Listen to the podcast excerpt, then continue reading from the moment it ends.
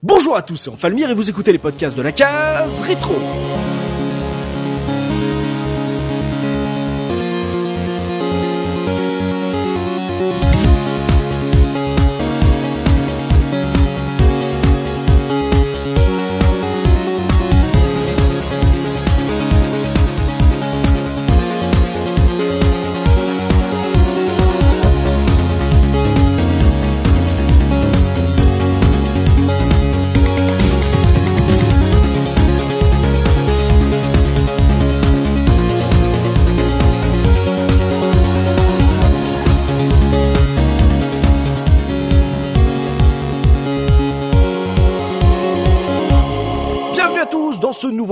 Case rétro, votre podcast 100% rétro gaming. Et aujourd'hui, je suis accompagné de Soubikoud. Comment ça, Soubi? Salut tout le monde, ça va nickel. Également Gerfo. Comment ça, Gerfo? Salut tout le monde, ça va très bien.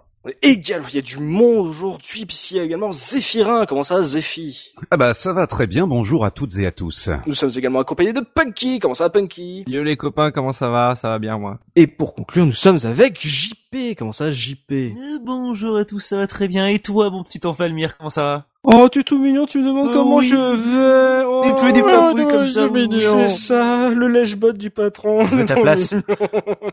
Mais je vais bien. Donc aujourd'hui, on se retrouve tous ensemble pour parler de Super Mario Land, ce jeu de plateforme édité et développé par Nintendo, sorti sur Game Boy en 1989 au Japon et en 90 chez nous en France. Voilà, il faisait partie euh, des jeux de lancement euh, de la portable de Nintendo et voilà, ça nous fait plaisir de parler non seulement de la Game Boy, mais voilà, de revenir sur un jeu Mario. On en a fait très très très peu. On va commencer tout de suite, voilà, avec ma question traditionnelle, histoire de vous situer par rapport à ce jeu Game Boy. Quel a été votre tout premier contact avec Super Mario Land, messieurs? Et tout, commencez par Soubi. Ah bah alors moi, ça remonte à euh, mon enfance. Euh, alors je, je pourrais incapable de vous dire l'année, euh, mais en fait, bah il faut savoir que bah à l'époque, euh, je partais souvent. euh, du coup, euh, tu sais, c'est, je, je sais pas si vous avez connu ça, mais avec les, nos parents, souvent, bah tu partais en vacances avec euh, les parents et du coup ton ton pote.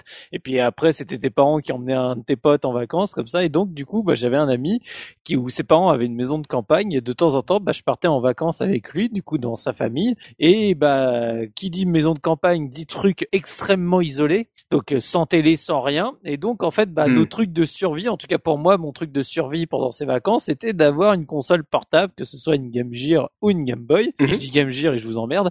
Et, Gear. et du coup, euh, bah en fait, euh, à cette époque-là, bah, dès les premières euh, sessions euh, là-bas euh, isolées de la civilisation, euh, j'ai pu euh, tâter euh, justement de Super Mario Land. Et alors après, bah, je vais vous faire tout de suite un aveu.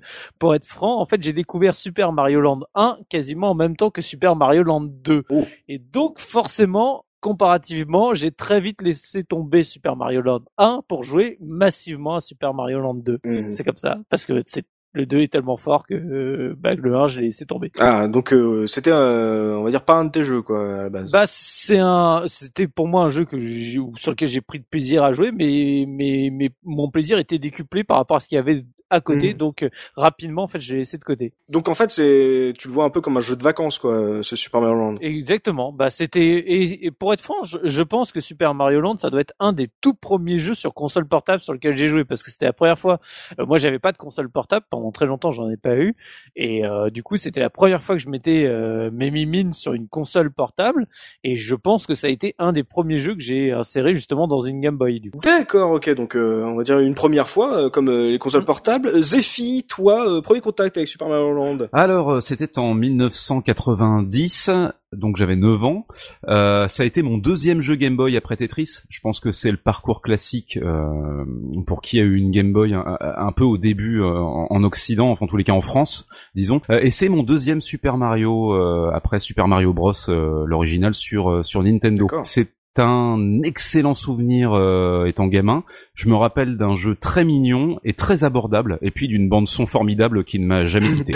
Une bande son formidable. Enfin, on en reparlera dans la stage, je suis assez d'accord avec toi, mais euh, dès l'époque, même sur une Game Boy, pour toi, la, la bande son est un truc qui t'avait marqué euh, dans ton premier contact? Bah, Pour te dire, en fait, là, j'avais 9 ans sur la, la Game Boy. Ma la première console, c'était celle euh, de mon frère. C'était une Super Cassette Vision et j'enregistrais déjà les musiques de la Super Cassette Vision avec un vieux magnétophone pourri en 86. Donc oui. D'accord, ok, on a un vrai de vrai. Ok, je sens. Ok, d'accord, il y a un vrai de vrai. Et euh, c'était attendu parce que c'était Mario et parce que c'était la nouvelle console de Game Boy. C'était un truc, euh, euh, en gros, c'était un bundle que tu que tu avais eu ou c'était par hasard? Non, non, le bundle c'était le classique, hein, c'est-à-dire la Game Boy avec Tetris et, et, et le petit casque. Euh, c'est le deuxième jeu qu'on a eu sur Game Boy, donc peut-être trois semaines, un mois après Tetris, euh, donc après le, bundle, et euh, donc deuxième jeu Game Boy et, et, coup de foudre absolu immédiat. D'accord, ok, un coup de foudre absolu pour toi, JP, premier contact avec ce jeu? Alors moi c'est un peu, c'est un peu comme Soubi. En fait, je je saurais pas dire quand est-ce que j'ai découvert. J'ai l'impression d'avoir toujours connu Mario Land et je, je me demande si ce serait pas euh, la fameuse jeune fille qui m'avait prêté la Game Boy avec les Schtroumpfs qui m'aurait aussi prêté euh, Super Mario Land. Euh, J'arrive pas à m'en souvenir. C'est bien parce que ça fait vraiment partie des, des jeux où j'ai l'impression d'avoir toujours vécu avec. J'arrive pas à me souvenir de la première fois où j'y ai joué. J'ai, à chaque fois que je rejoue au jeu, j'ai l'impression d'avoir d'avoir grandi avec, alors que euh, les, les, copains de la cave le de la cave le savent très bien. C'est les copains de très très tard de la cave. Oui, ça va, j'ai compris. Hein. Tu veux, hein. Oui, eh bien, ça va. Le, le pinard est bon. J'ai encore du mal à parler. Voilà, je, j'ai, voilà. je suis encore à l'école. Vous savez, je suis jeune. Et euh, les, donc les copains de la cave le savent très bien. J'ai eu, j'ai eu ma première console relativement tard, même si j'avais joué chez des amis. Et pourtant, j'ai, ou chez ton coiffeur. Ou chez mon coiffeur. Mais oui, je donnerai pas l'adresse parce qu'il n'existe plus. Euh, mais j'ai l'impression d'avoir, genre, quand j'avais 8 ans, j'ai l'impression d'avoir joué à Super Mario Land, alors que je sais que c'est pas vraiment possible. Donc voilà, c'est, je, peux pas aller plus loin, mais j'ai souvenir de d'avoir trouvé ça cool à l'époque et euh, voilà, de, de pas forcément m'être attardé sur les défauts qu'on évoquera euh, sûrement dans le podcast et euh, de devoir juste apprécier un jeu de plateforme comme ça, alors que je savais même pas forcément ce que c'était qu'un jeu de plateforme, je jouais juste et c'était cool. Voilà. Hum, et tu te rappelles de ton âge à peu près? Non, c'est ça, c'est que je peux pas. J'ai tellement l'impression d'avoir toujours, euh, d'avoir toujours joué au jeu. Oh, mais ta chérie d'amour là, c'était vers quel âge Ah, ma chérie d'amour. Oh, j'étais en, je devais être en, en, en, CE2, CM1 à l'époque, donc j'avais, ah bah voilà. j'avais pas plus de 7-8 ans, je pense. Voilà, tu vois, on y arrive, ah. hein, quand on gratte un peu là sous la peinture. Si tu veux, je peux même dire son prénom parce que je sais très bien qu'elle écoutera pas le podcast. Non, non, ça se trouve en plus. On s'en bat les C'est ça, c'est ça, ça, ne nous regarde pas, mon pauvre JP. Donc 7-8 ans aussi. Euh, Punky, toi premier contact avec Super Mario Land euh, Alors, euh, ça coïncide avec mon premier contact avec la Game Boy, euh, qui n'était pas à la sortie de la Game Boy, puisque je devais avoir quoi deux ans. Donc, euh, mmh. j'arrivais pas encore à gripper les choses, je pense. Enfin, une Game Boy, c'était peut-être trop lourd avec les piles et tout. Mmh. et c'est surtout, en fait, je m'en souviens que c'était un peu après la sortie, parce que la première Game Boy que j'ai eue, c'était donc une Game Boy transparente une fat mais, mais transparente et donc les modèles colorés sont arrivés quelques années après donc je dirais que j'avais entre euh, oui 6, 7, 8 ans maxi. Et euh, il y avait celui-là et le deuxième. J'avais eu le deuxième. Euh, j'avais eu les deux en fait. Ah. Le deuxième Super Mario Land. Hmm. du coup, bah c'était aussi mon premier Mario et j'en garde un bon souvenir. Comme Zef, les musiques, les musiques me sont restées en tête pendant vraiment des années quoi. Mhm. Mais plus voilà, j'ai c'est plus nostalgique et donc j'y ai rejoué que très récemment. En fait, j'y avais pas rejoué depuis l'époque. Mmh. Euh, j'avais rejoué aux deux évidemment, mais le premier m'avait pas tant marqué que ça et j'y ai rejoué récemment euh, pour les révisions et j'ai bien kiffé. Ah, donc encore un jeu découvert assez jeune, même de ton côté le, le gros fan de, de Sonic. Euh, Gerfo, toi premier contact avec Super Mario Land? Ah, la grande histoire de la découverte de Super Mario Land. Je fais ce podcast uniquement pour pouvoir raconter cette anecdote, je vous préviens tout de suite. Ce qui se passe, c'est qu'il y a eu une époque où mon père euh, travaillait euh, dans une boîte et où il avait une voiture de fonction. Et il est, on est parti à un mariage un week-end avec la voiture de fonction d'un de ses collègues. Et comme on n'était pas super en avance, on s'est arrêté dans un champ pour pouvoir se changer pour s'habiller proprement. Oh là là. Attention, hein, c'est du lourd, hein, je vous préviens. Décris-nous la scène, s'il te plaît. C'est ce que exactement ce que je m'apprête à faire. Oh, magnifique. Donc on se change tranquillement pour euh, pour s'habiller pour le mariage. Et comme je suis super rapide, je me rassois à ma place et je commence à fouiller, tu sais, dans l'espèce de petit renfoncement derrière le siège conducteur où il y a une petite poche en cuir où tu peux mmh. glisser des mmh. trucs à l'intérieur. Je mets ma main, je ressors, il y mmh. avait une cartouche de Super Mario Land dedans. J'avais une Game Boy depuis un an ou deux à peu près. Papa, papa, j'ai trouvé un jeu.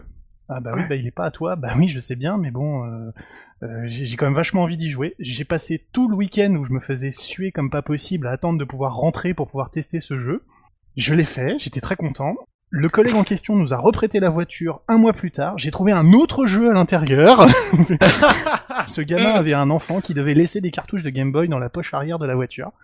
Et donc j'ai gagné mon troisième et quatrième jeu Game Boy puisque je les ai jamais rendus. Oh c'est assez honteux. Ce Ah, c'est ça que j'allais te demander. Tu les as carottés. Il y avait un gamin malheureux qui voyait ses jeux disparaître. C'est exactement ça. Donc aujourd'hui, je fais ce podcast pour euh, pour demander pardon à Michel puisque Oh c'était là le nom du prénom de c'était le prénom du collègue de mon père et surtout à son fils à qui il a dû justifier qu'il avait perdu euh, deux jeux Game Boy et que je n'ai jamais rendu.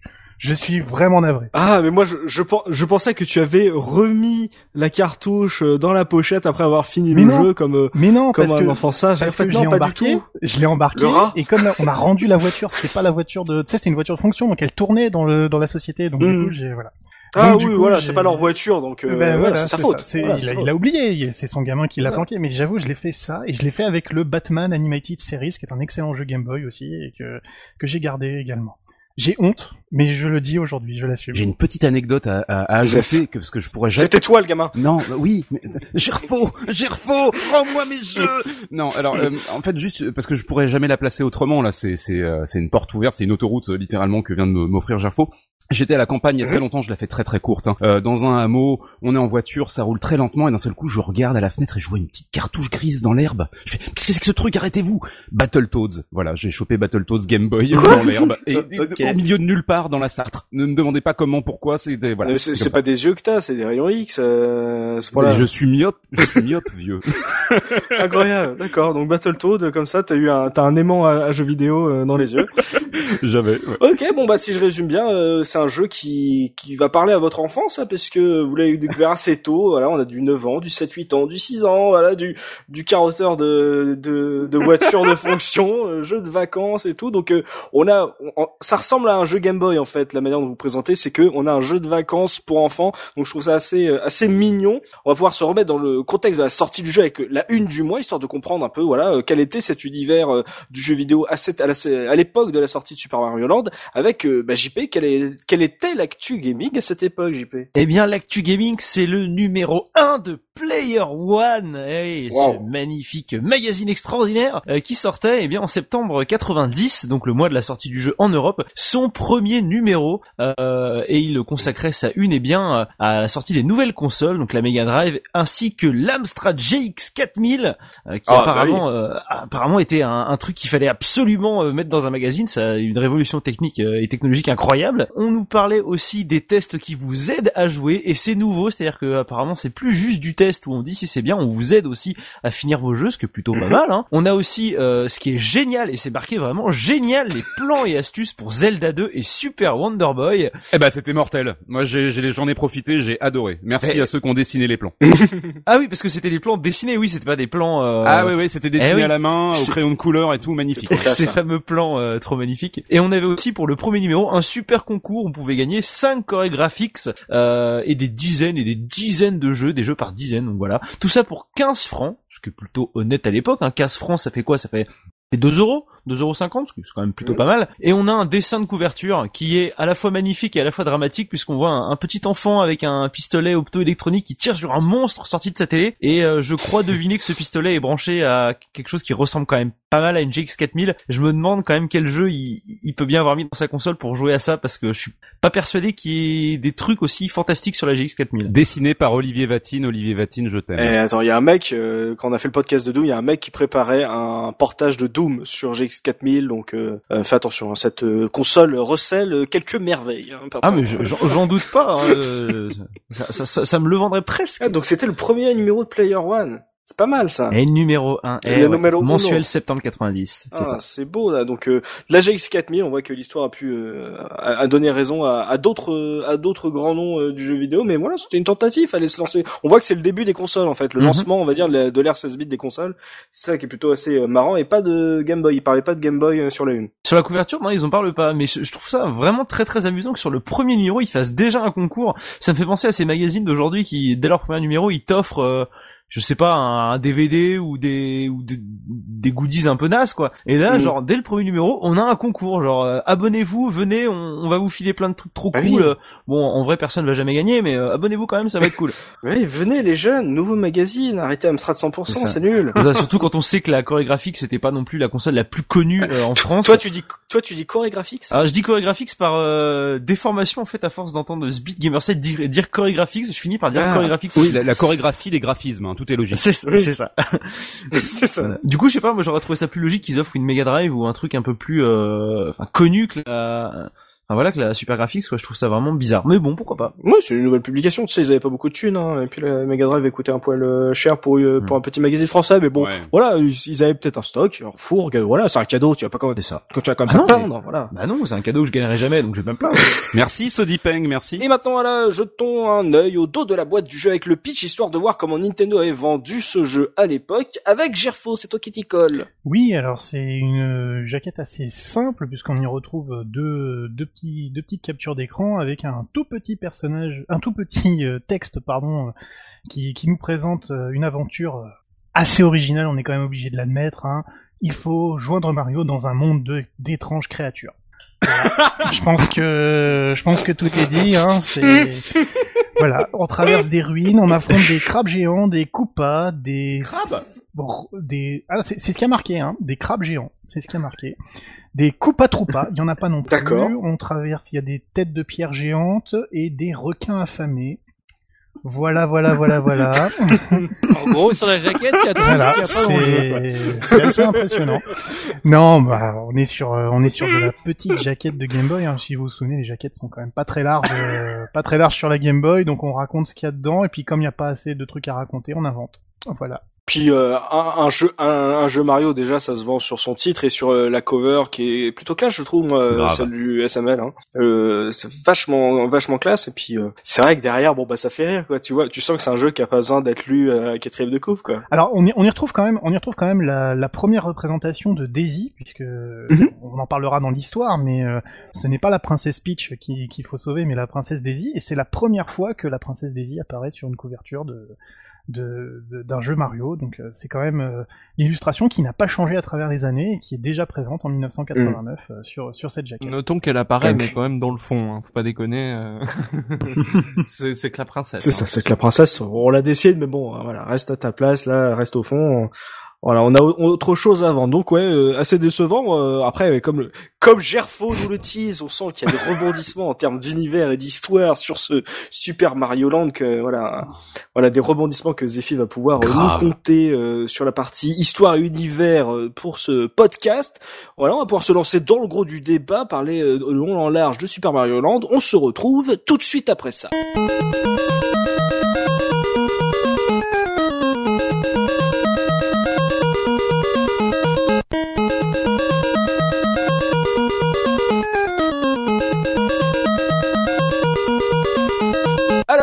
Tourne vers toi, Zéphirin, histoire voilà qu'on rappelle quel est l'univers et l'ambiance proposés dans cet épisode portable de Super Mario. Voilà, fais-nous rêver, quel est le pitch de ce Super Mario Land? Alors juste avant, je vais faire un très très très rapide euh, point sur euh, le- la conception du jeu. Si vous voulez plus de détails, peut-être que les camarades Kazer auront plus de choses à dire que moi. Sinon, il y a Wikipédia. Euh, grosso modo, le jeu a été produit par Gunpei Yokoi. Il a été réalisé par Satoru Okada, qui a conçu Kid Icarus et Metroid. Et euh, c'est, on, on va peut-être qu'on reviendra là-dessus, parce que c'est le premier Mario qui a été conçu euh, sans Shigeru Miyamoto. Et ce qui se remarque d'ailleurs quand on gratte un petit peu. Alors, venons-en à l'histoire. Mhm. Ça va être formidable et ça va durer approximativement quelques secondes. Vas-y. Mario débarque à Sarazaland, Mhm. chez la princesse Daisy, comme euh, le, le précisait euh, l'ami Gerfo. Alors voilà. Tatanga, qui est, euh, qui est le dernier boss du jeu, hein, qui est un alien, hypnotise tout le monde et kidnappe la princesse. Fin du pitch. Tatanga, c'est un alien oui, parce que ce nom est cool, mais ça fait pas ça fait pas nom d'alien, tu vois. je suis d'accord. Ah, mais c'est parce que moi je Ça, ça fait marque de céréales, mais bien oui, ça, t'as l'impression que c'est un, une mascotte de boîte de céréales, c'est ça, exactement. Eh, eh, t'as fini les Tatanga Mais c'est nul, là Je sais pas, de boisson gazeuse. de Voilà.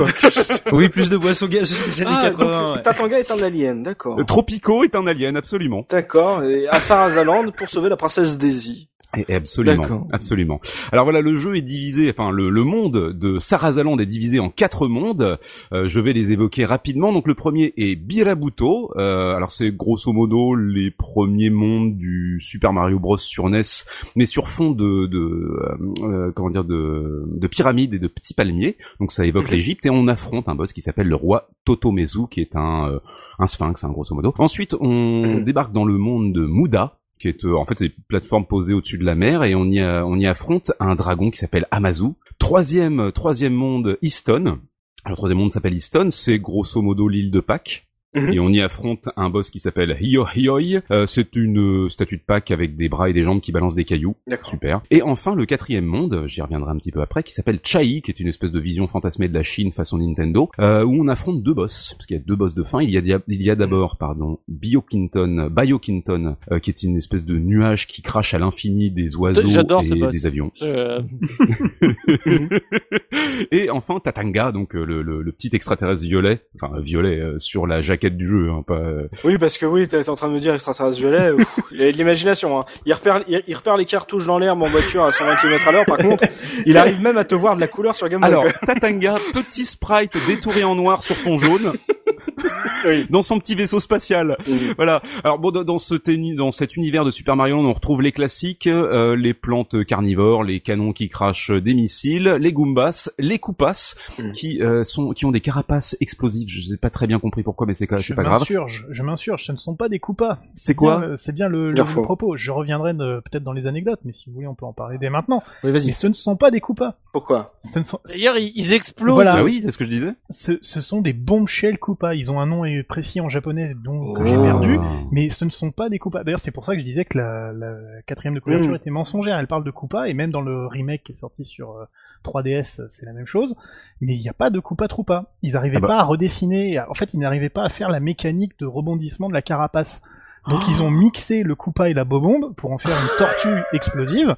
Et voilà, ça leur a permis de faire ce monstre qui n'existe que dans cette version de Mario. Pour continuer dans les choses euh, qui, on pense que ce sont des trucs, mais en fait ce, ce n'en Mhm. sont pas. Euh, il se trouve que Mario dans ce jeu, il est pas plombier, il est jardinier. Oh. C'est écrit dans la notice euh, américaine et japonaise que Mario est jardinier. D'ailleurs, j'ai un copain qui s'appelle Boisdin qui était directement, euh, qui a fait une vidéo pour appeler Nintendo pour demander comment ça euh, Nintendo est jardinier, les plombiers ou il est jardinier officiellement. Et Nintendo a pas su lui répondre. Ah. Mais Oh c'est- Est-ce que c'est Peut-être est-ce que c'est le même peut-être Mario une référence au, peut-être une référence au Game Watch euh, Greenhouse où c'est plus ou moins Mario. Alors en fait c'est Stanley et en fait il est jardinier. Honn- euh. honnêtement, euh, je pense que c'est vraiment dans la notice pour justifier le fait qu'il y ait des plantes. Enfin, j'ai l'impression que Mario était pas forcément ce qu'il était aujourd'hui et que il faisait un peu tous les métiers. À Mm. l'époque, il avait été charpentier, il avait été cuisinier, Mm. il Ouais, avait- esclavagiste il de faisait- singe aussi, ouais. Oui, voilà, par exemple. Ou directeur de zoo. Et aujourd'hui, il est plus, et aujourd'hui, il est plus, de toute façon, il est plus euh, plombier, euh, officiellement, euh, Mario. Euh, officiellement, ouais, on sait pas. Il est rémiste, un truc comme Non, non, ça. mais, Ouais, alors, c'est ça. par rapport à l'univers, quand on le vend, tu me parles des pyramides et tout, Ouais. euh, l'île de Pâques. Euh, quand on enregistre, euh, voilà, tout le monde est en train de parler de Mario Odyssey. J'ai l'impression que ces deux univers se ressemblent en fait, qu'il y a un côté euh, version Mario de- du monde réel. Euh, J'ai j'ai pas l'impression que ça soit à ce point mis en avant dans les autres Mario canoniques en fait.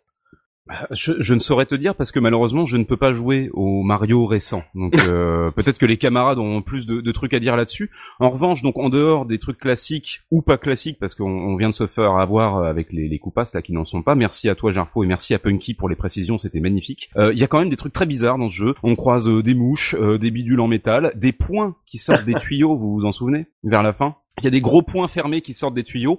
Ah, des points, ok. Voilà, c'est très bizarre. Euh, qu'est-ce qu'on, qu'est-ce qu'on, qu'est-ce qu'on voit d'autre euh, de, de, de bizarre? Il y a des petits fantômes chinois euh, qui rappellent le personnage de Lei Lei dans Vampire Hunter, etc. Alors moi personnellement, il y a aussi les, les, les, les statues de Pâques. J'adore les statues de Pâques euh, volantes. Je les trouve super classe. Oui. Voilà. Ça te fait penser à Parodius? Ouais, carrément. Alors je- pour euh, maintenant, pour un petit peu rentrer un peu plus dans le détail. La première fois que j'ai joué à, à ce jeu, j'ai été quand même très surpris euh, parce que arrivé à la fin du premier monde, tu penses tomber sur Peach, et ben non, c'est effectivement Daisy. Donc moi, euh, avec mes, mes, mes, mes pauvres neuf années de vie, je me suis dit mais qu'est-ce qui s'est passé? Il a changé de copine? Qu'est-ce qui s'est passé Mario? Oh, quel drame ben oui, je sais pas, il y avait un truc chelou, enfin, bref, Daisy, pas Peach, bref. Euh, juste après, on débarque dans le monde 2, Mhm. et là, on constate qu'il est arrivé dans le second monde en soucoupe volante. Alors, quid de la soucoupe, je ne sais pas, on en voit qui sont posés dans l'eau, d'ailleurs, dans ce monde 2, je, j'ai, j'ai pas trop de détails là-dessus. Si vous avez des anecdotes plus tard, n'hésitez pas les caseurs. Euh, personnellement, l'univers, je le trouve super varié. Euh, mais pas très homogène euh, en matière d'inspiration. Euh, visuellement, par contre, ça, ça, fonctionne assez bien. Mais il a le mérite euh, d'avoir son identité, ce Mario. Il y a aucun autre Mario qui ressemble à celui-là. Mm. il y a peu de monde. On l'a dit, il y en a quatre. c'est un des points faibles du jeu mais je trouve que pour un titre du début de la Game Boy et au vu de ses qualités, même si ça, je pense, ça reste discutable, on, verra ça avec les avec les camarades. Bah, je trouve que ça passe, surtout quand t'as euh, 8 ou 9 ans et que un an avant tu as fait ton tout premier jeu de plateforme et que c'était Super Mario Bros. Mm. Super Mario Bros que j'ai terminé dans la souffrance. Bah du coup le Super Mario Land, je trouve que c'est une partie de plaisir et c'est très confortable du coup pour un, un gamin de cet âge-là. Et alors attention, spoil 1989. Oui. J'ai parlé de la fin. le jeu se termine en une heure, donc c'est pas grave. Mais voilà, je parle de la fin. Mario et Daisy partent dans un joli vaisseau façon shoot 'em up. Et ben moi, comme un crétin, tout petit, j'avais imaginé que Super Mario Land 2 bah ça pouvait être un shoot 'em up. ça c'est la naïveté enfantine. Euh, voilà donc pour terminer, je trouve pas l'univers euh, euh, génial, mais j'aurais aimé en voir des emprunts dans des titres euh, façon enfin genre Smash Bros ou Mario Kart, ne serait-ce que par nostalgie, puisque par exemple mm. Moi, je suis très heureux d'avoir retrouvé euh, des éléments d'un, par exemple, dans Super Mario Bros 2, le Super Mario Bros USA, dans les jeux Nintendo récents. C'est euh, typiquement un des exemples de jeux où ils n'ont pas abandonné euh, les créations de comment dire de, de, certaines de leurs vieilles cartouches. Mm. Voilà. Euh, bah d'accord. Avant de passer au, au gameplay sur l'univers, un petit tour de table. Euh, justement, là, quand j'entends Zafi, il y a une question que je me pose. C'est euh, comme euh, ce jeu sort assez tôt, dire Mario, c'est ça a été un carton, mais c'est pas une série dont on connaît tous les codes. C'est aujourd'hui un Mario qui sort, on s'attend à voir des, des, codes de Mario, etc. Et dès qu'il y a une modification, ça choque tout le monde. Là, il n'y a pas assez de recul, je pense, quand, quand Super Mario Land sort, est-ce que euh, justement cet univers un peu différent de Super Mario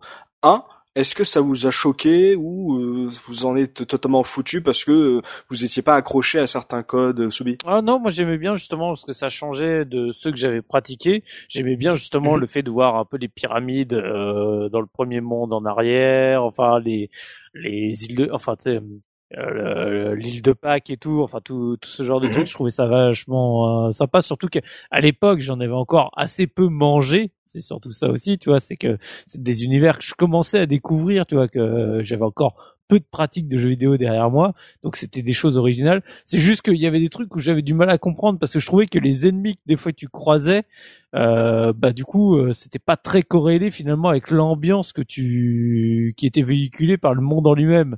Je, je, trouvais qu'il y avait un peu une incohérence euh, là-dessus, mais parce que tu sentais qu'on voulait absolument remettre des ennemis comme dans Super Mario Bros pour que ça y ressemble le plus possible pour que tu l'identifies, mais je trouvais que ça collait pas à enfin la, au monde dans lequel tu étais en train de circuler. C'est le seul truc qui me perturbait. Mais sinon, mm. ouais, moi j'ai bien aimé ce côté plus, euh, j'ai envie de dire oriental, enfin même pas oriental, non, plus euh, exotique euh, des uni enfin des, des mondes que tu croises par rapport au Mario euh, précédent du coup.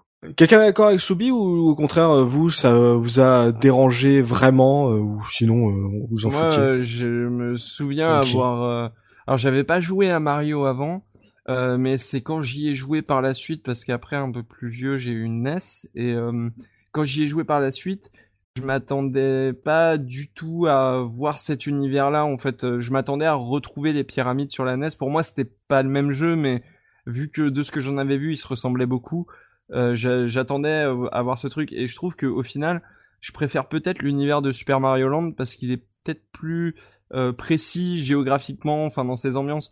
L'univers de, de, Super Mario Bros NES, bah ça reste un fond bleu avec des pierres rouges, quoi. Moi, quand j'étais enfant, euh, j'ai été vraiment déçu après en retournant sur Super Mario Bros de voir que c'était euh, aussi entre guillemets pauvre par rapport à ce qu'avait essayé de proposer l'équipe de Super Mario Land avec des décors euh, qui évoque forcément quelque chose, en tout cas plus que plus que le jeunesse. Ah, d'accord, donc as une meilleure identification à l'univers euh, pour celui-là par rapport à SM Super Mario Bros 1. JP, t'es d'accord avec ça? Je suis assez partagé parce que pour tout l'amour que j'ai pour le jeu, je trouve que la répartition des niveaux et les univers traversés font très très artificiels.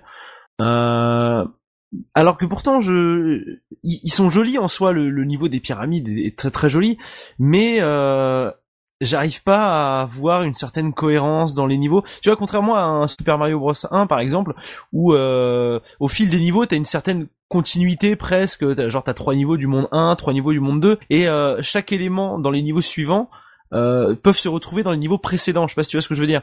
T'as une continuité entre les niveaux. Là, j'ai l'impression que euh, sans être euh, aléatoire, parce que c'est pas du c'est pas du tout aléatoire, mais vraiment je trouve ça, ouais, c'est très très artificiel.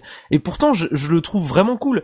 Mais c'est un point où, pour les révisions, je me disais, ouais, le niveau de l'Égypte, ok, c'est cool, ouais, le, le ce niveau-là, c'est cool, mais euh, je vois pas trop ce que Mario fout là en fait.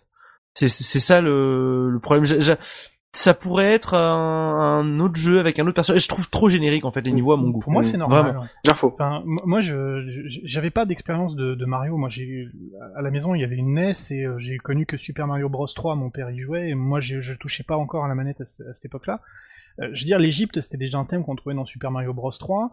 Et puis, si tu prends les autres, même les autres jeux Game Boy euh, de Mario qui sont sortis après, même le 6 Godel Coin, le, le Super Mario Land 2, c'est le même principe, il n'y a pas de lien entre les niveaux, je veux dire, t'avais des, des, niveaux qui étaient encore plus barrés, je trouve, dans Super Mario Land 2, et finalement, c'est un peu la, marque de fabrique. je crois que le, critère, finalement, moi qui n'ai pas joué à Super Mario Bros, euh, c'est parce que Super Mario Bros est très est beaucoup plus euh, constant de, sur ces huit mondes, parce qu'il y a, y a finalement euh, hum. trois, trois trames graphiques. Il y a, y a une carte il y a une carte, c'est-à-dire. Bah, c'est-à-dire que pour aller d'un niveau à l'autre, euh, t'as le menu carte, alors que dans Super Mario Land, c'est t'enchaînes les niveaux.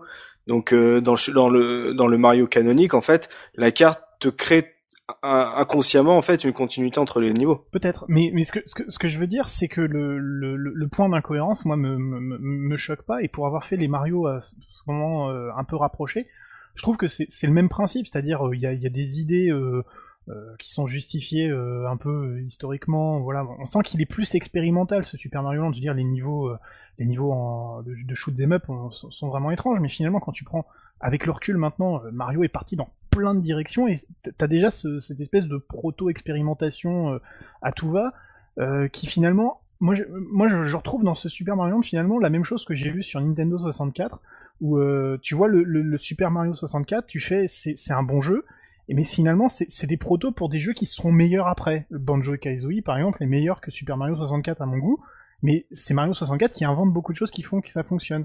Bah là, j'ai l'impression de voir des protos de R-Type dans les niveaux euh, du sous-marin ou de euh, parce que moi je, le R-Type j'ai joué sur Game Boy, bah tu vois ça me rappelle les mêmes sensations. Mhm. Et je vois la même chose, c'est-à-dire c'est des, des, des, idées qui sont repoussées après par d'autres éditeurs qui vont aller beaucoup plus loin, mais c'est le jeu Nintendo qui va amener les premières euh, les premières intentions. Est-ce que c'est pas le cas de tous les jeux de lancement à grosse licence de Nintendo depuis toujours au final?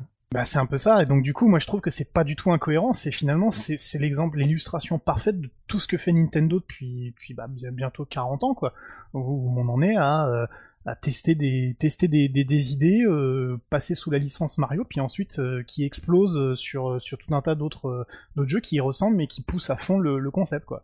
Ouais, mais il y a, y a, un côté patchwork, je trouve, qui, qui fonctionne. C'est pas que ça fonctionne pas, c'est qu'il y a, y a, un côté patchwork, je trouve, qui est vraiment. Euh, moi, je le trouve vraiment trop voyant. Ça, ça, me dérange pas que que ce soit un espèce de laboratoire d'idées Super Mario Land euh, qui, qui, qui veuille implémenter euh, plein de petits trucs et que ça aille dans tous les sens. Ça me dérange pas. C'est que je trouve que vraiment entre les mondes en eux-mêmes et dans son propre univers, je trouve qu'il manque un peu de cohérence. Il part trop. Euh, trop sans forcément de justification dans euh, le, truc typique c'est que enfin c'est très c'est très bête ce que je veux dire mais genre si à la fin de chaque monde t'avais une minuscule cinématique genre euh, Mario fait ci Mario fait ça et hop un, un, lien en fait entre les différents mondes je trouverais ça plus logique comme par exemple dans je reviens à Super Mario Bros désolé mais euh, où des transitions d'un monde à l'autre, bah tu vas dans un tuyau et hop tu changes entre guillemets de monde et euh, t'as une espèce de continuité euh, dans le level design et dans euh, presque le scénario parce que tu progresses de monde en monde.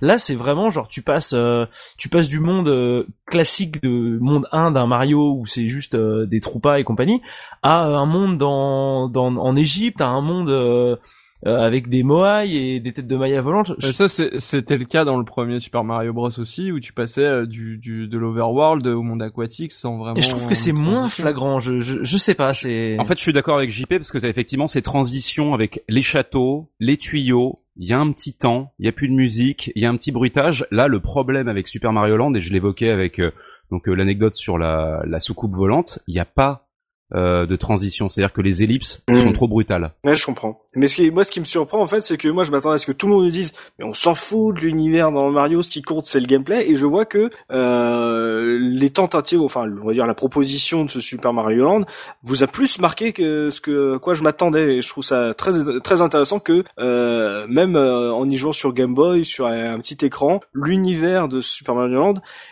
ait eu un impact, en fait, sur, euh, sur vous, le fait de, d'avoir des sortes de, d'impression de problème de cohérence ou de dire tiens c'est bizarre euh, pourquoi ça s'enchaîne comme ça je trouve ça très intéressant que ça vous ait marqué à ce point-là en tout cas Après, c'est c'est c'est pas c'est pas une question que je me posais, euh, qu'on soit clair à l'époque. Hein. C'est une question en y rejoint en y rejoignant où je me suis dit ça manque quand même un petit peu de cohérence. Mais à l'époque, je me posais absolument pas la question. Je traversais le niveau et puis voilà, c'était super, euh, machin. Hum, donc ouais Tout comme toi.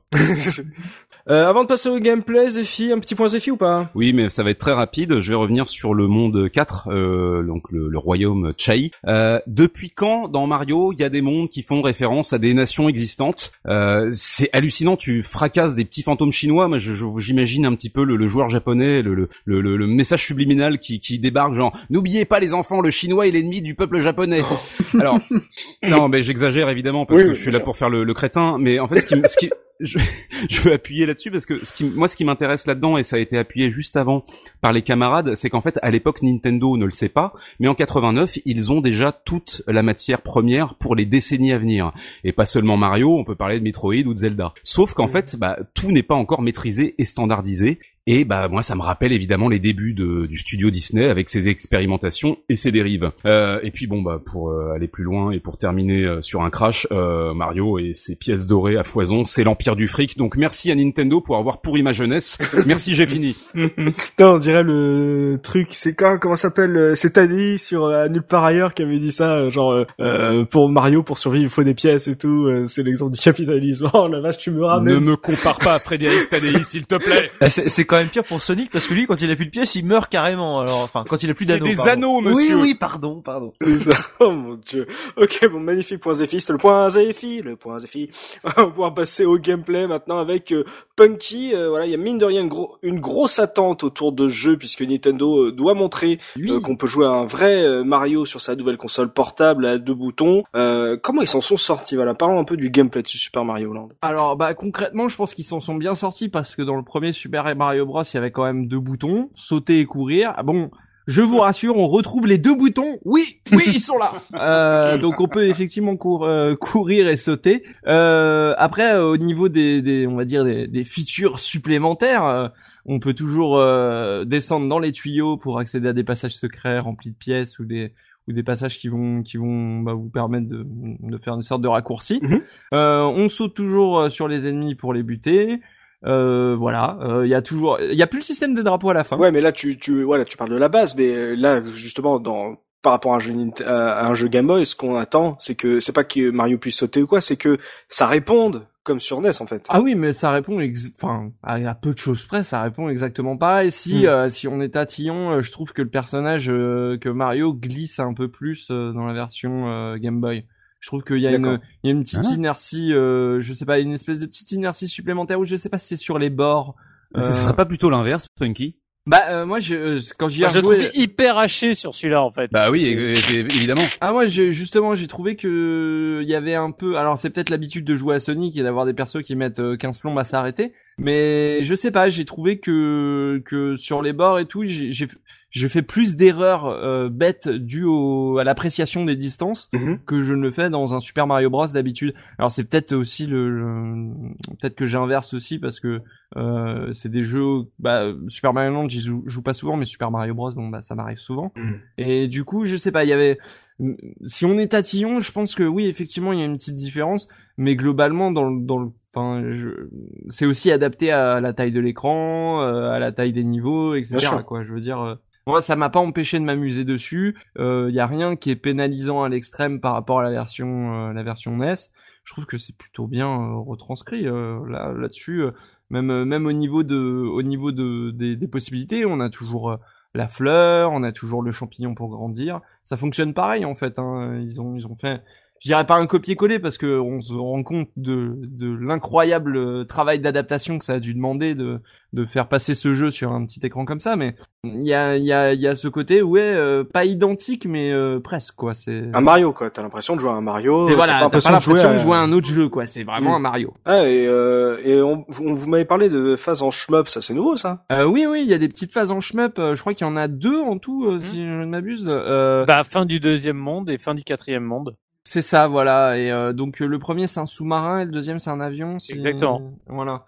Bah globalement euh, ça ça répond pas mal. Euh, c'est pas non plus un shmup hyper hardcore, c'est-à-dire que les boulettes sont assez grandes, donc il y en a relativement peu à l'écran. Mmh. les ennemis prennent beaucoup de place et Mario aussi prend beaucoup de place à l'écran, donc parfois ça peut être un petit peu compliqué de se de se mouvoir entre les ennemis mais je veux dire la hitbox elle est elle est relativement euh, elle est pas elle est pas si sensible qu'elle en a l'air. Mhm. et euh, c'est pas des c'est pas les niveaux qui vous donneront le plus de difficultés en tout cas. Ouais euh, c'est un intérêt ou euh, t'as l'impression que c'est un ajout euh, euh, un peu gratos ou c'est un truc que t'as pour le coup moi, du plaisir à jouer ça? je le vois vraiment comme pour moi alors avant que JP en parle et c'est vrai que il y a peut-être ce petit manque de transition mais pour moi elle faisait office de transition en fait entre certains niveaux alors c'est peut-être dommage qu'on n'en ait pas euh, qu'on en ait pas entre chaque euh, chaque euh, zone géographique, mais mm, je trouvais que ça amenait un petit peu à la narration que que voilà on voyait entre guillemets Mario voyager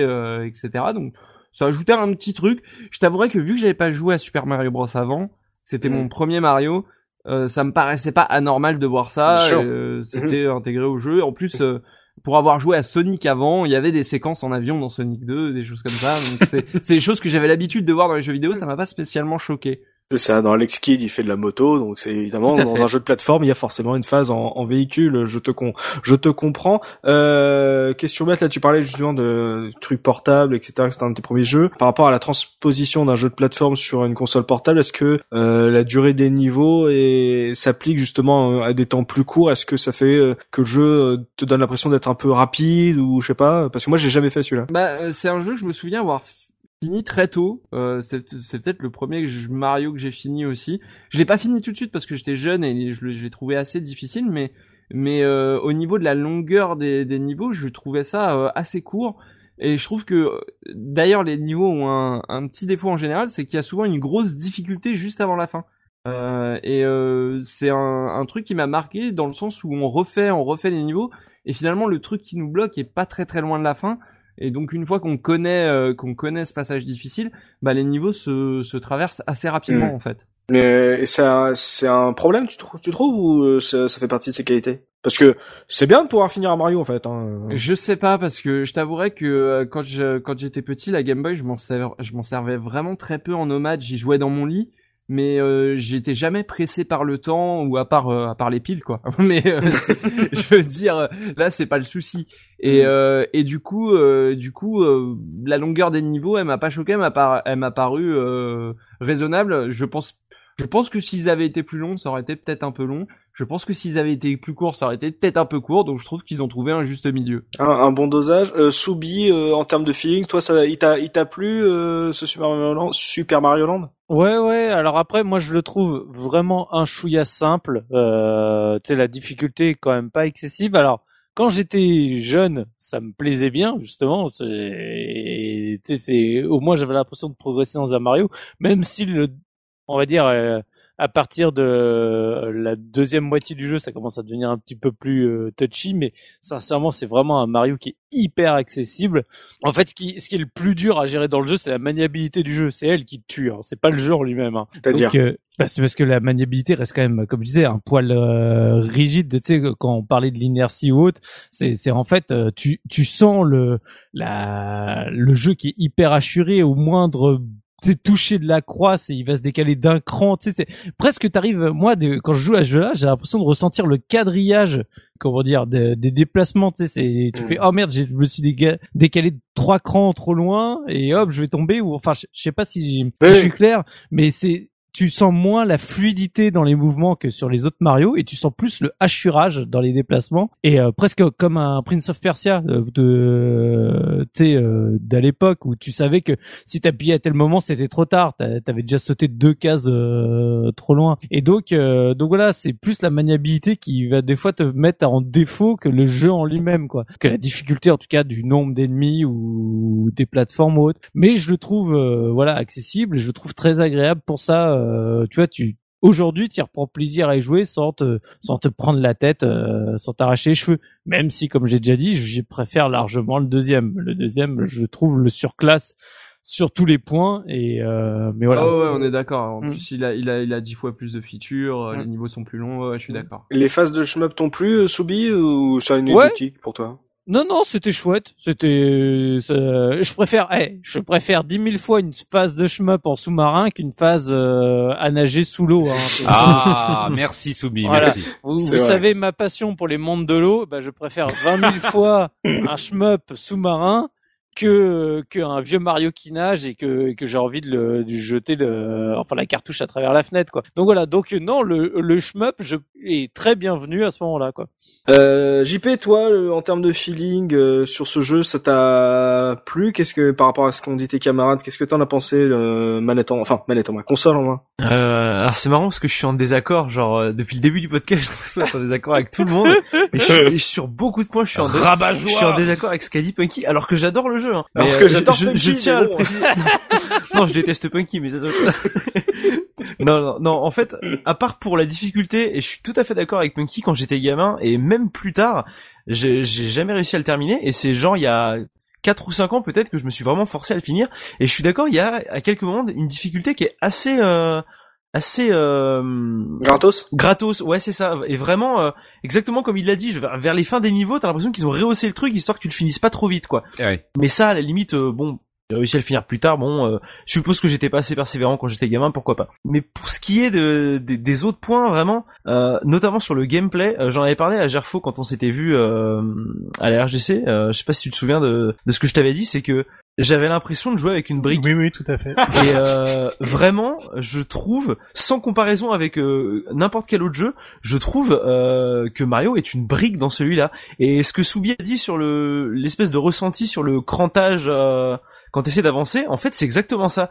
C'est que non seulement euh, il réagit au quart de tour, mais il réagit au quart de tour comme si si tu faisais un pas, fallait automatiquement qu'il aille à cet endroit-là. Il n'y a pas d'entre-deux. Ouais, c'est il avance d'une case. T'as l'impression d'avoir un damier et c'est ah, je suis allé trois cases trop loin, quoi. C'est ça. C'est un peu comme si t'avais un stop motion sur une feuille à petits carreaux. Mais là où ça se ressent plus, c'est sur les phases où tu sais t'as les plateformes mouvantes, tu sais, mm. qui sont très courtes et où tu fais oh mon dieu, je me suis décalé d'une case trop à droite et, voilà, c'est mort. Ouais, c'est ça, c'est ça. Et euh, cette impression que euh, pour les sauts, euh, il réagit au quart de tour quand tu veux sauter. Vraiment, ça, il y a aucun problème. Mais alors pour gérer ton saut, c'est euh, pour les révisions, je suis mort un nombre incalculable de fois au monde 2 ou au monde 3, je crois, alors que c'est un monde genre tout basique avec juste des plateformes quoi. Mais euh, vraiment, Mario se meut d'une manière très très étrange dans celui-là. Euh, ça demande Mario se Se meut Formidable. Il s'émeut. Oh et s'émeut, rien à voir avec l'animal. Hein. Je, suis, je suis d'accord avec euh, JP, euh, avec le côté brique. Après, moi, je l'ai peut-être moins ressenti parce que comme je suis un habitué de Sonic, moi, tous les Mario, je joue toujours en courant. Hein. C'est-à-dire je cours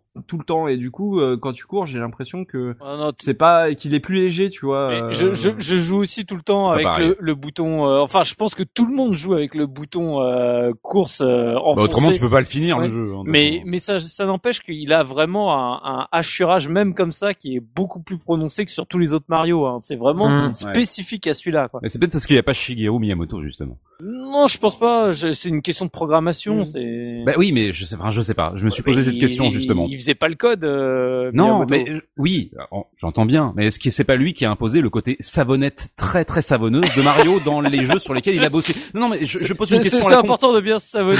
non, je pose. Ça peut paraître complètement débile et euh, je pense qu'il y a des techniciens du sujet qui pourront mieux répondre que moi. Mais je me pose cette question-là. D'où ça vient justement ce côté brique? Ah, mais il l'a pas produit, il l'a pas réalisé. Donc les autres, ils ont fait par rapport à, un feeling qu'ils avaient en tête et je pense que Hmm. c'est limite une bonne chose que Miyamoto ait pas mis ses doigts dedans, dire ah faudrait peut-être le, le, faire comme ça. Et donc puis, la, la, euh, grille, elle est, elle est, la grille est plus petite aussi. euh, je, enfin, euh, je veux dire, les, les cases de la grille sont plus grosses sur Game Boy dans le sens où il y a moins de pixels à afficher que sur un écran de télévision. Mais dans l'absolu, c'est pas rebutant plus que ça. hein. Ça demande juste un petit temps d'adaptation de se rendre compte que Mario, euh, il est un peu lourd à retomber, quoi. Non, mais je suis, je suis d'accord. Ça, en fait, ça, ça devient un problème quand c'est sur une série.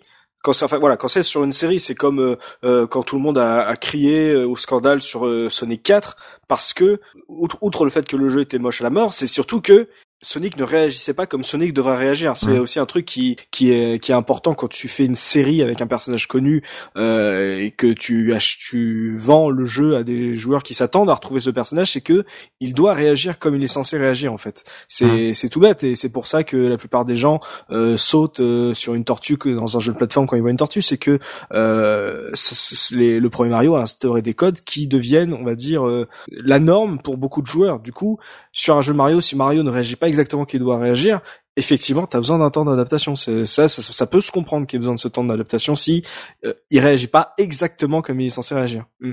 Euh, Gerfo, toi, euh, qui a volé euh, ce jeu à un petit enfant qui ne t'avait rien fait, t'en as pensé quoi justement, console en main, de, de ce feeling? Est-ce qu'il t'a plu? Oui, parce que j'avais pas beaucoup d'expérience sur les jeux de plateforme à l'époque. Une fois que j'ai goûté à d'autres jeux, j'ai trouvé que c'était absolument abominable.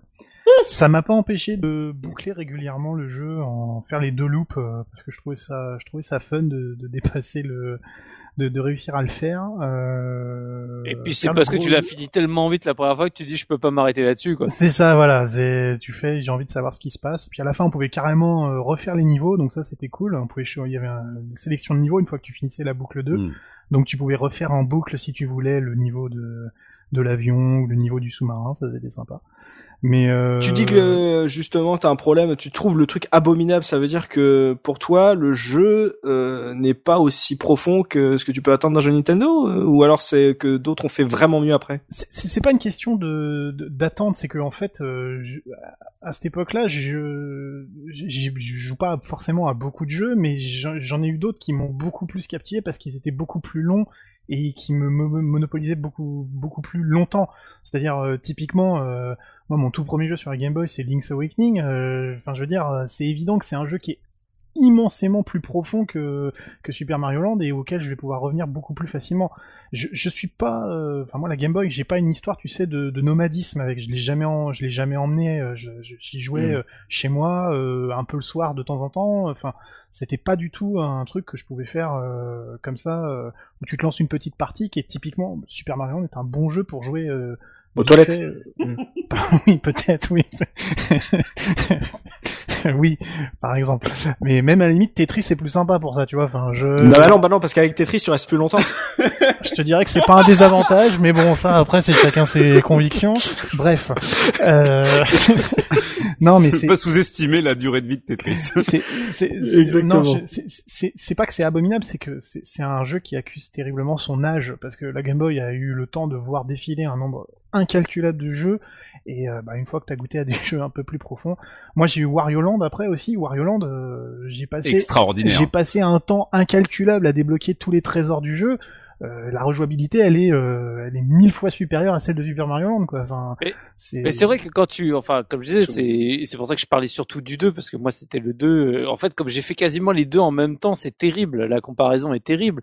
Mais le, le truc qui est hallucinant, c'est quand tu vois la différence justement avec Super Mario Land 2 et puis Super Mario Land 3 euh, Wario Land, c'est, tu te dis, mais finalement ils ont développé sur une autre console presque tellement que t'as l'impression que c'est beaucoup plus riche, les sprites sont tellement plus gros, tellement, enfin, tellement mieux animés. Enfin, il faut, moi, quand tu reviens vraiment d'un point de vue euh, purement euh, gameplay de, dans ce jeu-là, tu restes quand même limité. C'est en gros, euh, t'as, t'as ton Mario, il saute, il a la, il a la flamèche, et puis voilà quoi. Alors que dans les autres, tu commences à, à retrouver plein de nouvelles fonctions. euh, le Mario qui fait la toupie, les, les différents, on va dire les différentes tenues, les machins. Enfin, techniquement au niveau du gameplay, et je parle même pas que visuel, t'es quand même hyper limité. T'as vraiment ce sentiment de retourner juste au Mario Bros 1. Et alors que justement tu viens de tâter du 3 et que bah maintenant tu dis mais non je retourne pas au 1 il il est tellement il manque tellement de choses quoi C'est justement, euh, voilà, c'est la question qu'on peut se poser justement là par rapport au, ressenti et à, à l'impression que le jeu peut nous laisser aujourd'hui avec le temps. Euh, Punky, euh, pour rappeler un peu les dates, donc chez nous le jeu il est sorti avant la sortie de Super Mario Bros 3, ce qui n'était pas le cas au Japon quand il est sorti, donc euh, où c'était l'inverse. Le jeu était sorti après. Euh, Soubi a parlé de Super Mario Land 2, le fait qu'il ait connu les deux jeux en même temps. Euh, Gerfo parle de la concurrence, des autres jeux qui peuvent, qui sont sortis sur Game Boy, etc. Que ce soit un jeu de plateforme, euh, évidemment, pour faire une comparaison un peu plus pertinente.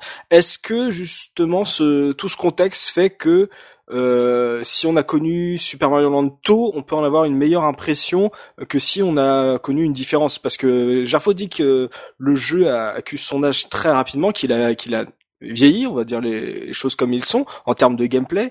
Est-ce que ça pose un problème par rapport à sa concurrence? Est-ce qu'il est, il est, est-ce qu'on va dire, est-ce qu'il a eu de la chance de sortir au lancement? Pour euh, pour euh, pour le Japon, ça va être très différent parce que voilà, il est sorti au lancement de la console en 89. Il y avait très peu de jeux avec euh, un Tetris, un casse-brique, etc. Il n'avait pas vraiment de concurrence. Cependant, quand il est sorti en France, l'année d'après, il y a eu le temps au Japon d'avoir des jeux qui sont créés sur Game Boy, ce qui fait que très rapidement à la sortie en France, on a eu des jeux en plus des jeux du lancement japonais. et dans dans dans ces concurrents qui sont arrivés très vite, il y a quand même le, le Spider-Man sur Game Boy qui est un petit jeu de plateforme sympa, il y a un Castlevania, il y a le Bugs Bunny Crazy Castle, il y a énormément de, de jeux qui sont arrivés très très vite euh, la même année.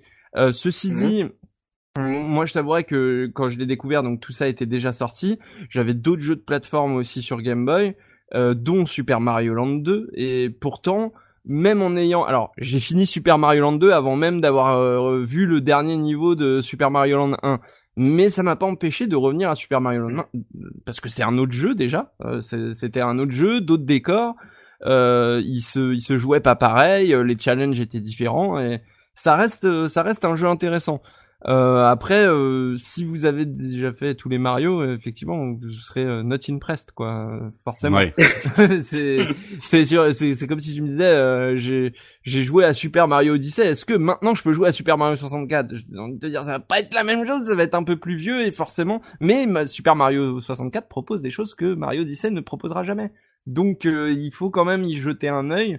Et je pense que on peut l'apprécier encore aujourd'hui, même s'il a vieilli euh, même s'il a rapidement vieilli, je l'accorde, on peut encore l'apprécier euh, pour certaines de ses qualités. JP, tu es en désaccord total avec Punky depuis le début de ce podcast. Est-ce que ça continue maintenant sur le fait que le jeu peut être toujours apprécié aujourd'hui?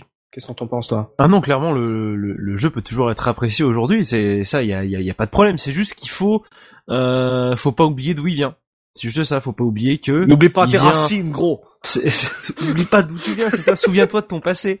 Non, mais il faut pas oublier euh, jeu de lancement de la Game Boy. C'est juste ça. Tu peux pas lui reprocher euh, tous les petits défauts que j'ai pu énoncer qui, qui pour moi je les, je les énonce vraiment à, à posteriori après y avoir joué euh, pour les révisions. Tu peux pas les lui reprocher euh, à, à, sa sortie parce que tout simplement jeu de sortie de la Game Boy premier Mario sur Game Boy Super Mario Land en plus donc c'est même pas vraiment de la série des Super Mario puisque c'est un autre univers donc il est parfaitement euh, jouable aujourd'hui. Il faut juste se dire que bah, le pépère, euh, il, a quand même euh, quelques années maintenant, donc euh, Mais c'est, il faut être un peu indulgent. C'est ça qui est toujours génial avec les, les jeux de lancement de console, parce que tu sais, c'est des vrais, euh, j'ai envie de dire, marqueurs pour voir après, tu prends un jeu de lancement et tu prends un jeu sorti trois ou quatre ans plus tard sur la même console et tu vois le parcours, euh, tu sais, qu'ont même eu les développeurs de jeux, tu sais, toutes les astuces qu'ils ont trouvées pour aller plus loin et autres. Et ça, à chaque fois, ça c'est extrêmement riche.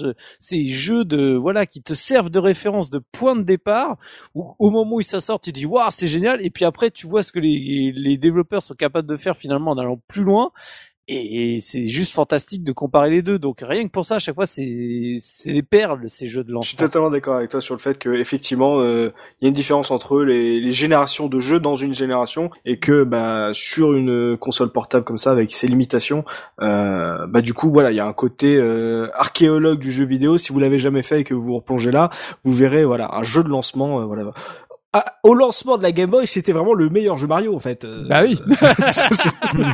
ah bah oui, forcément. C'est- en même temps, c'était le seul. En termes de gameplay, euh, Punky, est-ce que t'as quelque chose euh, à rajouter Voilà, un truc sur lequel on, on serait peut-être un peu trop passé? Par exemple, en termes d'ennemis, euh, comme euh, c'est une console un peu limitée, euh, est-ce que ça reste, un- ça devient un, jeu de vraie euh, plateforme euh, où euh, ils ont réussi à mettre assez d'ennemis pour qu'on ait, un, on va dire, du réflexe à mettre dans, dans le dans, à l'intérieur d'un niveau Alors, il y a, il y a effectivement pas mal de travail qui a été fait au niveau des ennemis et qui est assez différent de la, des, des autres versions, dans le sens où là, les ennemis, moi, je les trouve très gros à l'écran, ils prennent beaucoup de place et parfois les esquiver, c'est, des trucs sur ressort là, et des fois, c'est, c'est assez compliqué. Et euh, mais après euh, tout entre guillemets, bon pas tout le baissière puisque on a vu qu'il y avait les carapaces, euh, les, les fameuses carapaces qui explosaient, mais euh, genre les, les boulets de billes, euh, bah on peut sauter dessus aussi. Euh, on a on a toute une gamme de nouveaux ennemis qui ont des des des, des façons de se déplacer, de se mouvoir assez différentes. Après, la, la, la vraie différence que j'ai notée en termes plateformesques par rapport euh, au Mario de la NES, et je dis bien au Mario au pluriel, c'est que là on a quand même beaucoup plus de phases euh, qui sont très aériennes, où il va y avoir du vide en dessous de nous, et où il va falloir faire très très attention à pas tomber parce que sinon c'est la mort assurée.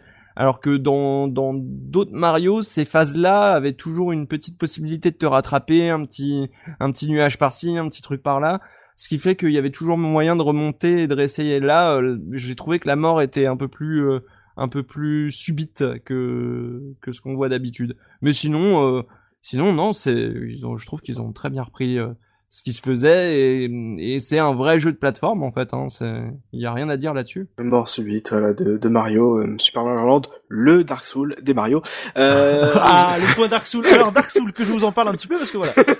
La dark Le son civilisation de de Mario. Mario, Bros. Punaise, mais vous avez pas osé quand même euh, Dark Soul dans Mario 89, quoi. Mais non, c'est n'importe quoi. Tout est lié. Tout est lié. Zephy, euh, point sur le gameplay avant que je te lance sur l'esthétique. Ah ben oui oui très très rapidement. Euh, moi je trouve bien en fait euh, le fait que Mario soit un petit peu plus abrupt quand il se quand il s'arrête, hein, un peu comme une voiture qui freine de manière un petit peu euh, euh, abrupte justement, c'est qu'il ne soit pas une référence, j'adore. c'est génial. Vas-y. bah, qu'il ne soit pas une savonnette comme dans le Super Mario Bros. Moi ça m'a changé Oui. parce que j'avais fait le jeu un an avant et je me suis dit ah tiens il y a un peu de changement. Euh, les boules, parce qu'on n'a pas, enfin, je sais plus, peut-être Punky, tu as, tu as abordé les boules. Euh, c'est c'est des balles de pong en fait. Hein. Euh, C'est Oui. naze. euh, Tu les poses par terre et boum, elles partent vers Et le soleil. Euh, Elles rebondissent en fait, ce qui fait que s'il n'y a pas un plafond pour la faire rebondir vers le bas, elles servent pas à grand chose. voilà, bah, elles- Mais ça, c'est elles pareil. permettent de récupérer les pièces. Je sais pas s'il y a d'autres Mario qui permettent de récupérer les Mais pièces. justement, avec c'est ce que j'allais dire. Vous, me piquez toutes les Carrefour. anecdotes, donc c'est pas grave, je vais les faire maintenant. Ah bah voilà, hein, mais, car, En fait, c'est pas c'est pas la fleur c'est pas la fleur classique, c'est la super fleur qui euh, en fait euh, oui permet de collecter les collecter les pièces et qui rebondit sur les parois et c'est juste encore une fois une question de codage. C'est parce que c'était plus simple de traiter l'écran comme étant euh, une vue de dessus pour les boules plutôt que d'essayer de les faire rebondir pour qu'elles progressent comme un que- comme les, les, les boules normales de, de, de Mario Bros. Donc, euh, Et d'ailleurs, on retrouve un Mario Bros où tu peux pas revenir en arrière, du coup. C'est Exactement. Comme, comme dans le premier, du Exactement. coup. c'est- Bah, Une fois que t'as avancé, euh, l'écran, il est, il bouge plus, quoi. Bah, et merci Gerfo parce que là tu vois je ne savais absolument rien de tout ce que tu viens de, de détailler à l'instant. Et bah tu vois le, le, le truc des, des, des balles qui partent euh, qui partent vers le ciel et qui n'ont pas de rebond au sol euh, avec euh, avec des courbes. Bah c'est un des un des rares points négatifs, je trouve, du jeu, et je me souviens à l'époque que tous mes amis avaient détesté, et moi y compris, avaient détesté cet aspect euh, du jeu, et je pense, et c'est très compliqué du coup de se, se, se remettre en question, parce que euh, autour de moi tout le monde avait joué au Super Mario Bros. Original de la Nintendo, et donc on était trop habitué je pense à cette feature euh, du jeu original. Donc c'est un truc qui est très mal passé. Mm. À côté de ça, moi j'aimerais bien euh, rapidement revenir sur les les les, shoot- les stages shoot 'em up, euh, shoot 'em up pardon. Euh, c'était un, un pur bonheur. Là, je pense que je vais faire sourire euh, Subikun parce que c'est marrant en rejoignant hier à Super Mario Land et donc à, à ces stages shoot 'em up, ça m'a rappelé les, les niveaux un peu gratuits de Beautiful Joe. tu vois ce que je veux dire? Ouais, Euh, c'est- un très bon défouloir en fait. C'est très bourrin. Ça va un peu plus vite que quand tu te déplaces en petit Mario à pied euh, et ça permet plus de variété tout au long du tout au au long du jeu. Et j'aurais, moi perso, adoré euh, que Nintendo exploite ça plus souvent plutôt que les satanés stages aquatiques à, à, la mort moelle voilà. Et euh, bah, pour ce qui était de, de, de, des références à l'époque, parce que tu as abordé ça rapidement aussi en Falmir, mon, mon, seul référence c'était le Castlevania. Je, je l'ai eu très peu de temps après Super Mario Land et j'ai détesté Castlevania. C'est-à-dire que le, le, jeu était avait une belle ambiance, c'était un Castlevania, c'était cool et tout, super musique tout ça, mais il était ultra dur. Et moi tous les jeux que j'ai fait à cette époque-là étaient très difficiles sur Game Boy, à part Tetris qui était free et Super Mario Land qui était super abordable. Euh, je suis totalement d'accord avec toi en fait. J'ai. Voilà. C'est moi mon entre guillemets mon jeu de plateforme à l'époque sur Game Boy, c'était l'Empire contre-attaque. Et, euh, Super Empire Strike Back, je l'ai eu comme toi. J'ai détesté ce jeu. Une horreur, une horreur, enfin une horreur. C'est euh, au début tu fais ah, j'ai un sabre laser, mais en fait quand tu y repenses, tu peux rien le jeu était d'une difficulté, c'était le Dark Souls des jeux Star Wars. oh, mais Exactement. non mais c'est vrai, c'est une c'est une pure vérité. Non non, mais je vais quitter ce podcast. je, suis, mais non. Je suis plutôt d'accord. J'en ai déjà parlé de ce Star Wars, il est super. Moi, j'ai fait la version Game Boy. Mais toi tu t'es acharné dessus. tu t'es acharné. Mais comme les gens qui adorent Dark Souls et qui se acharnent dessus, c'est le euh, franchement, pourquoi on ne parlerait pas de Dark Souls? Il y a eu des Dark Souls sur toutes les générations de micros et de consoles. je, suis d'accord euh, sur le fait que effectivement euh, ce qu'on a dit que le jeu était peut-être un, un chouïa trop facile, c'est vrai que si tu le remets dans le contexte de jeux de plateforme action Game Boy qui était ultra mm. dur, peut-être parce que très court, euh, effectivement, le fait qu'il soit plus abordable, ça peut être euh, vu comme un, un, bon point quand t'es jeune et que t'aimerais bien pouvoir avancer dans ton jeu. Ben oui. Pour pour pour revenir sur la concurrence, je tiens juste à dire aussi, je l'ai pas précisé, mais il y a la version Game Boy de DuckTales qui est sortie euh, cette année-là aussi en France, euh, enfin en Europe, ah. la même année que Super Mario Land. Ouais, il y avait, il y a, ouais, pour la, la, sortie européenne, il y avait beaucoup plus de concurrence que qu'au Japon en tout cas. Voilà, c'est ça. On a, en tout cas, on avait plus de choix. Un bon concurrent de l'époque, un très bon concurrent de l'époque que j'ai eu quelques mois après le Super Mario Land, mais il a fallu que j'attende. Ça a été le Batman de Sunsoft, mm. dont j'ai dit le plus grand bien dans un, podcast il y a un ou deux ans, euh, qui est pour moi meilleur que Super Mario Land et qui fonctionne un peu sur le même principe parce que tu as les rapports de proportion qui sont similaires. J'y reviendrai euh, plus tard dans l'esthétique. D'accord. Bah attends, jetons-nous maintenant dans l'esthétique. Voilà, je pense qu'on a fait un bon tour sur euh, sur le gameplay. On a vu qu'il avait des qualités. On a vu qu'il était très porté sur le, on va dire l'instantanéité. Il y avait un peu un petit temps d'adaptation à avoir, mais euh, ça restait quand même une bande transposition du, du Mario que vous aviez connu sur la petite portable de Nintendo. Donc point sur l'esthétique avec Zephyrin, graphiquement et techniquement c'est un peu même, la même question que, que pour le gameplay. Il faut euh, donner l'impression aux joueurs euh, qu'il fait un Mario, le Mario qu'ils ont connu sur NES, qu'ils le font sur Game Boy. Est-ce qu'ils ont réussi leur pari avec ce Super Mario Land? Eh ben, écoute, ça va être un peu compliqué parce que que ça soit d'un point de vue artistique ou technique, ça va être difficile, je pense, de l'encenser ou de descendre. C'est-à-dire que que ce soit le design ou les sprites, il y a rien à dire de spécial. Euh, c'est le premier, là on l'a pas dit, mais c'est le premier platformer de la Game Boy donc moi j'ai envie de rester un peu indulgent, c'est très moyen, mais mm, au vu de la taille des sprites, tout est identifiable et c'est déjà pas mal. Euh, le graphisme est minimaliste, ça va à l'essentiel et moi ça me convient. Euh, à partir du à partir du moment où tout est lisible et maniable, ça me convient. Pour prendre euh, un exemple, quand je rejoue au Super Mario Bros, le premier, euh, et ça je le fais euh, quasiment tous les ans ou tous les deux ans. Mhm. j'ai arrêté de jouer à la version Super Mario Collection, la version 16 bits, parce que pour euh, rappel, voilà, les, les, quatre premiers épisodes de la de Super Mario Bros sur NES ont été compilés et refaits intégralement en version 16 bits pour la Super Nintendo, et c'est une cartouche absolument magnifique. moi, j'ai arrêté de jouer à cette version-là parce que je pense que je recherche en fait, j'essaie de retrouver l'expérience originale. Donc ça a beau ne pas être de la folie, je trouve mhm. que le jeu mérite de proposer des éléments variés tout du long, mm. c'est-à-dire que que ça soit les ennemis ou les décors, euh, ça, ça, bouge tout le temps. On, évoquait euh, le troisième monde qui est donc l'île de Pâques. Bah, je sais plus si c'est dans le monde 3-2 ou 3-3, mais d'un seul coup, on est dans une caverne et on affronte des araignées, des trucs comme ça. Donc ça, ça, bouge tout le temps. Donc rien que pour ça, moi, j'ai envie de lui donner un bon point. Et je vais citer deux trois trucs qui m'ont vraiment plu parce que euh, c'est un jeu que j'ai pas envie de descendre. Encore une fois, JP l'a abordé cet aspect-là. C'est un jeu de, sortie de console, donc il faut le recontextualiser. Ça sert à rien de le comparer à un Super Mario Land 2 ou un. Bien sûr. Super Mario, Super Mario World. J'y ai joué quelques mois après Super Mario Land parce que j'avais des copains qui avaient une Super Famicom. Donc à partir de là, tu vois, le vertige est, d'une amplitude hallucinante. Tu, tu passes d'un pauvre jeu qui ressemble à un Game Watch à une merveille qui plus qu'un jeu de plateforme. Super Mario World, c'est un jeu que tu explores de fond en comble, que tu peux, auquel tu peux rejouer pendant des semaines. Donc ça sert à rien en fait de le comparer. Euh, pour les, bah, d'ailleurs une petite parenthèse pour les Nintendo Maniacs ou les Mario Maniacs qui, qui, qui sont passés à côté, comme ceux qui jouent à Zelda aujourd'hui mais qui n'ont pas envie de refaire le 1 ou le 2. Je pense que c'est un jeu à faire, ne serait-ce que par acquis de conscience. Et donc juste des petits détails, moi, qui vraiment me, me ramènent quasiment 20 ans en arrière et qui font que j'adore encore ce jeu. Bah, notamment, il y a le sprite de Mario euh, qui est très mignon, qui est très proche de celui du premier Super Mario Bros. Hein, la, la, silhouette est la même, sauf que euh, dans Super Mario Land, il a une très grosse tête et un petit corps. Et je trouve ça super chouette. Et c'est pareil quand il est dans son petit véhicule marin ou sur son petit avion qui s'appelle Sky. Euh, je sais plus comment il s'appelle ce truc-là. C'est le Sky Boy ou je sais pas quoi. Le Sky Sky Pop, pardon. Mhm. il, il, est adorable le sprite et je le trouve du coup super attachant. Et juste à travers cet aspect-là du jeu, moi j'accroche. Tu vois. Mhm. En un sens, j'aurais presque adoré, ne serait-ce que par curiosité, euh, voir ce jeu-là à la sauce 16 bits, comme les épisodes NES euh, transposés sur Super Nintendo. Ensuite, il y a le rapport aux proportions, j'en parlais un peu avant, et je pense que je vais faire plaisir à Gerfo. il a toujours des problèmes de proportions.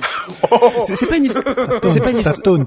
Alors, c'est pas une histoire de problème, c'est qu'en fait, bah, Mario, euh, c'est une crotte de nez sur l'écran, il est tout petit, euh, et c'est comme avec le Batman de Sunsoft que j'évoquais juste avant, ça rend les niveaux plus vastes et les possibilités de déplacement plus confortables que si c'était l'inverse. Et moi, c'est, tu vois, sur un jeu de cette génération-là, sur une petite portable avec un écran format carré tout petit, c'est un, je trouve que c'est un avantage d'avoir cette espèce d'amplitude de déplacement.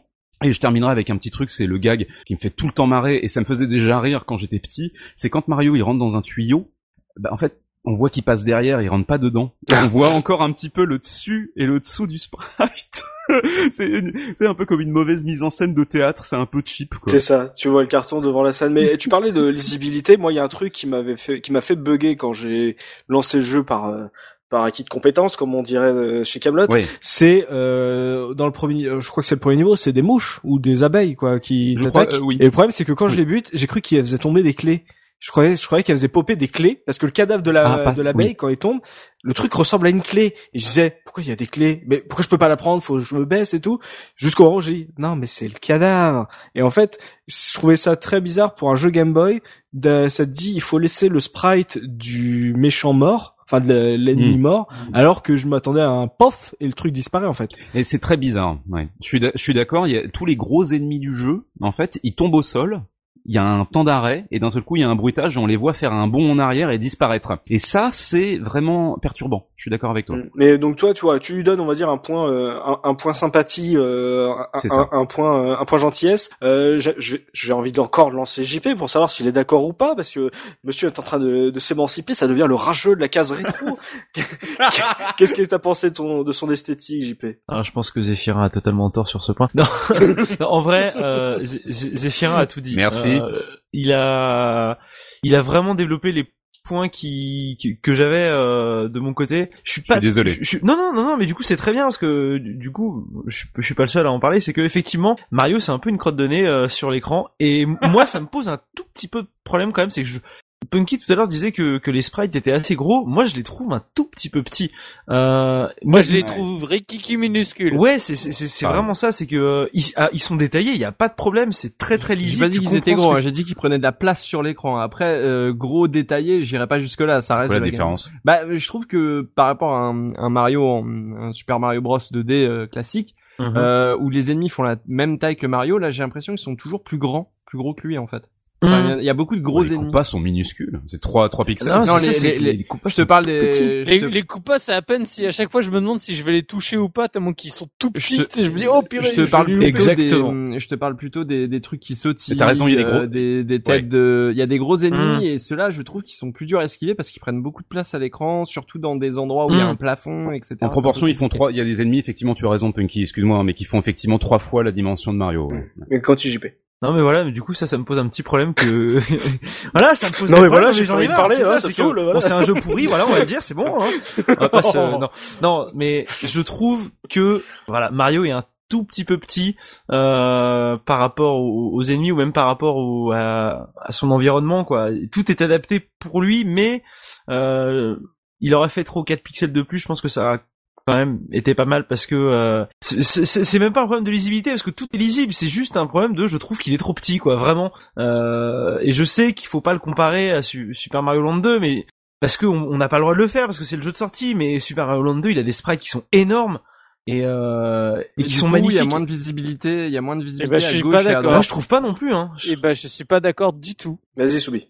Oui, non, je parce que justement. toi, tu es dans, tu es Team JP. Voilà, je suis Team JP. Le, pour moi, le, le la technique, alors graphisme de, de Super Mario Land 1 est difficilement euh, défendable, mais parce que c'est c'est comme ça. C'est en gros, moi j'avais au moment où je l'ai fait, j'avais déjà joué à Super Mario Bros 3 et du coup j'avais déjà, comme je disais, juste à côté, je jouais aussi au deuxième. Donc forcément, je je pouvais pas le défendre. Le, le 1, je le prenais et je le prenais comme euh, presque un jeu déjà à l'époque j'avais l'impression de jouer à un jeu rétro de, de la Game Boy euh, j'avais l'impression de retourner au Super Mario Bros. 1 ou Super Mario Bros. 1 quand je le prenais et que je comparais avec le 3 je voyais bien qu'il y avait quand même un gap euh, qui était monstrueux. Et ben dans celui-là c'est pareil.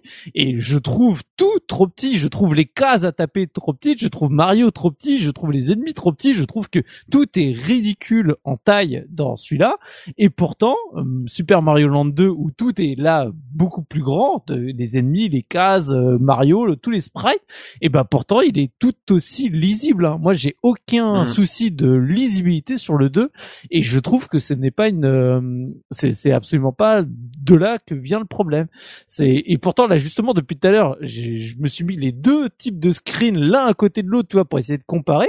Et vraiment, je je vois pas en quoi le 2 est moins lisible que le premier. Bah, c'est c'est surtout quoi. En fait, je dis pas qu'il est moins lisible. Je dis juste qu'en fait il y a moins de place sur les côtés, ce qui fait que les niveaux, eux, ont été construits en fonction de mmh. ça, évidemment, euh, pour pas casser justement ce truc. Mais ce que je veux dire, c'est que sur les deux jeux, on voit deux philosophies différentes. Une avec une caméra qui est très éloignée pour laisser de la place aux grands mouvements, aux courses, etc. Mmh. Alors que dans Super Mario Land 2, on va avoir beaucoup moins de moments où on nous demande de courir pour atteindre une plateforme qui est très très loin. Ça va être plus des niveaux verticaux qui vont grimper en hauteur, etc. Euh, où, justement euh, le but ne sera pas d'enjamber des grands précipices, mais plutôt de mmh. monter mmh. toujours le plus haut possible. Ouais, mais le revers, le revers de la médaille, c'est que comme il est plus petit, euh, il y a certains moments où, euh, où, comme le dit Soubi, euh, te placer par rapport à ton environnement, quand c'est pas des grosses falaises à, sauter, c'est chaud. Ah oui, oui, c'est clair. Hmm. Non, mais c'est clair. C'était juste pour hmm. souligner vraiment les deux philosophies euh, différentes. Après, dire laquelle est la mieux, moi, j'ai toujours préféré euh, Super Mario Land 2, forcément, mais euh, euh, je pense que je pense que c'était aussi par par réflexe par rapport. Euh, ils ont essayé de replacer un peu la caméra du 1, quoi. voilà, c'est ça. Même si on peut pas vraiment parler de caméra, mais en tout cas, le, mm. les dimensions du décor par rapport à Mario et par rapport mm. aux ennemis, ils ont essayé de faire ce qu'ils pouvaient. Quoi. On, en, on en revient, moi, mm tout petit peu justement finalement l'histoire du gameplay, c'est que comme tout est tout petit, comme je disais, c'est des fois t'as des soucis pour viser l'ennemi, mais vraiment, c'est ah. là comme en plus t'as ce, ce, côté en brique. Tu dis hop, je me suis et hop, je me suis mis mais une case juste devant le coupa et hop, le coupa te, te flingue quoi. je voudrais juste euh, aborder hum. un dernier truc parce que je me rends compte des dates. On parle d'un jeu de 89, on est tous d'accord pour dire que c'est un test, que quelques mois après, des jeux bien meilleurs sont sortis. J'évoquais le Batman qui ressemble, parce que justement en termes de proportion, pareil, Batman est une crotte de nez sur l'écran, mais je vois qu'en 1990 est sorti mon jeu préféré de la Game Boy, qui est Gargoyle's Quest de Capcom. Voilà. C'est hallucinant le gap qu'il y a entre les deux titres, quoi. Les sprites sont énormes, ils sont magnifiques. Euh, Et pourtant c'est ultra jouable. Donc en fait, ce que je racontais avant, c'est un petit peu n'importe quoi. J'aime bien l'amplitude, mais finalement, il n'y a pas besoin de faire des petits sprites pour faire un jeu de plateforme qui soit précis et chouette. surtout que oui, euh, Super Mario Land a été développé en même temps que la Game Boy a été conçue je pense que euh, la Game Boy était conçue aussi pour faire euh, tourner des jeux comme Super Mario Land et plus forcément euh, par la mm. suite. Et puis comme le laisse entendre Soubi avec le 2, en fait, tu comprends que ils ont même tous les développeurs et pas que Nintendo ont compris quelle était la bonne proportion entre lisibilité et taille de sprite euh, pour pour faire un, un, jeu plaisant à jouer sur Game Boy? Enfin, ils l'ont pas tous compris, mais les bons jeux l'ont compris. Konami avec Castlevania, vous vous êtes planté le premier. Hein. Jarfo, on t'a pas entendu sur la lisibilité. T'as dit que le jeu avait vieilli en termes de gameplay. Est-ce que tu trouves qu'il a vieilli aussi en termes, euh, on va dire, graphiques ah bah oui, la comparaison elle est trouvée tout de suite pour savoir les graphismes de ce Super Mario Land, c'est au niveau d'une TI 83+. non mais c'est vrai. Non mais sérieusement. Alors, sérieusement, les parlera quasiment à personne. oui, je sais, mais moi moi c'était la ça sort la, la référence Texas Instruments quoi, direct. La, moi moi c'est la moi c'est la c'est la calculatrice que j'avais quand j'étais au lycée. Euh, c'est les, les pyramides du premier monde, c'est clairement euh, deux droites paramétrées que je faisais quand j'étais au lycée quoi, tu vois, c'est c'est deux c'est deux pixels où tu vois le, le petit pixel qui va à droite, le pixel qui va en haut, le pixel qui va à droite, le pixel qui va en haut. C'est enfin je, je, je, on, on, dit souvent qu'il faut jouer au jeu vieux par curiosité, mais enfin là, on est quand même sur un jeu qui ressemble à rien, quoi. Je veux dire, c'est la seule ambiance qu'il y a dans ce jeu, mm. ça vient de sa musique. C'est-à-dire que pour savoir que le quatrième monde a une vague orientation euh, euh, exotique, comme disait comme disait Soubi, et plutôt tendance chinoise, il faut s'y connaître en folklore parce que le monstre classique, c'est l'espèce de momie qui saute voilà, qui en fait est un, est un mythe, un mythe chinois, c'est une espèce de monstre qui mêle zombie et vampire. Mais je veux dire, ça ressemble à rien ce truc. Enfin, on est d'accord, ça pourrait être aussi bien une espèce d'acteur dans le dans le clip de Michael Jackson de Thriller, tu vois, tu sais, c'est une espèce de truc avec deux bras devant qui marche. bon bah voilà, c'est ça, ça, ça, ressemble à rien quoi.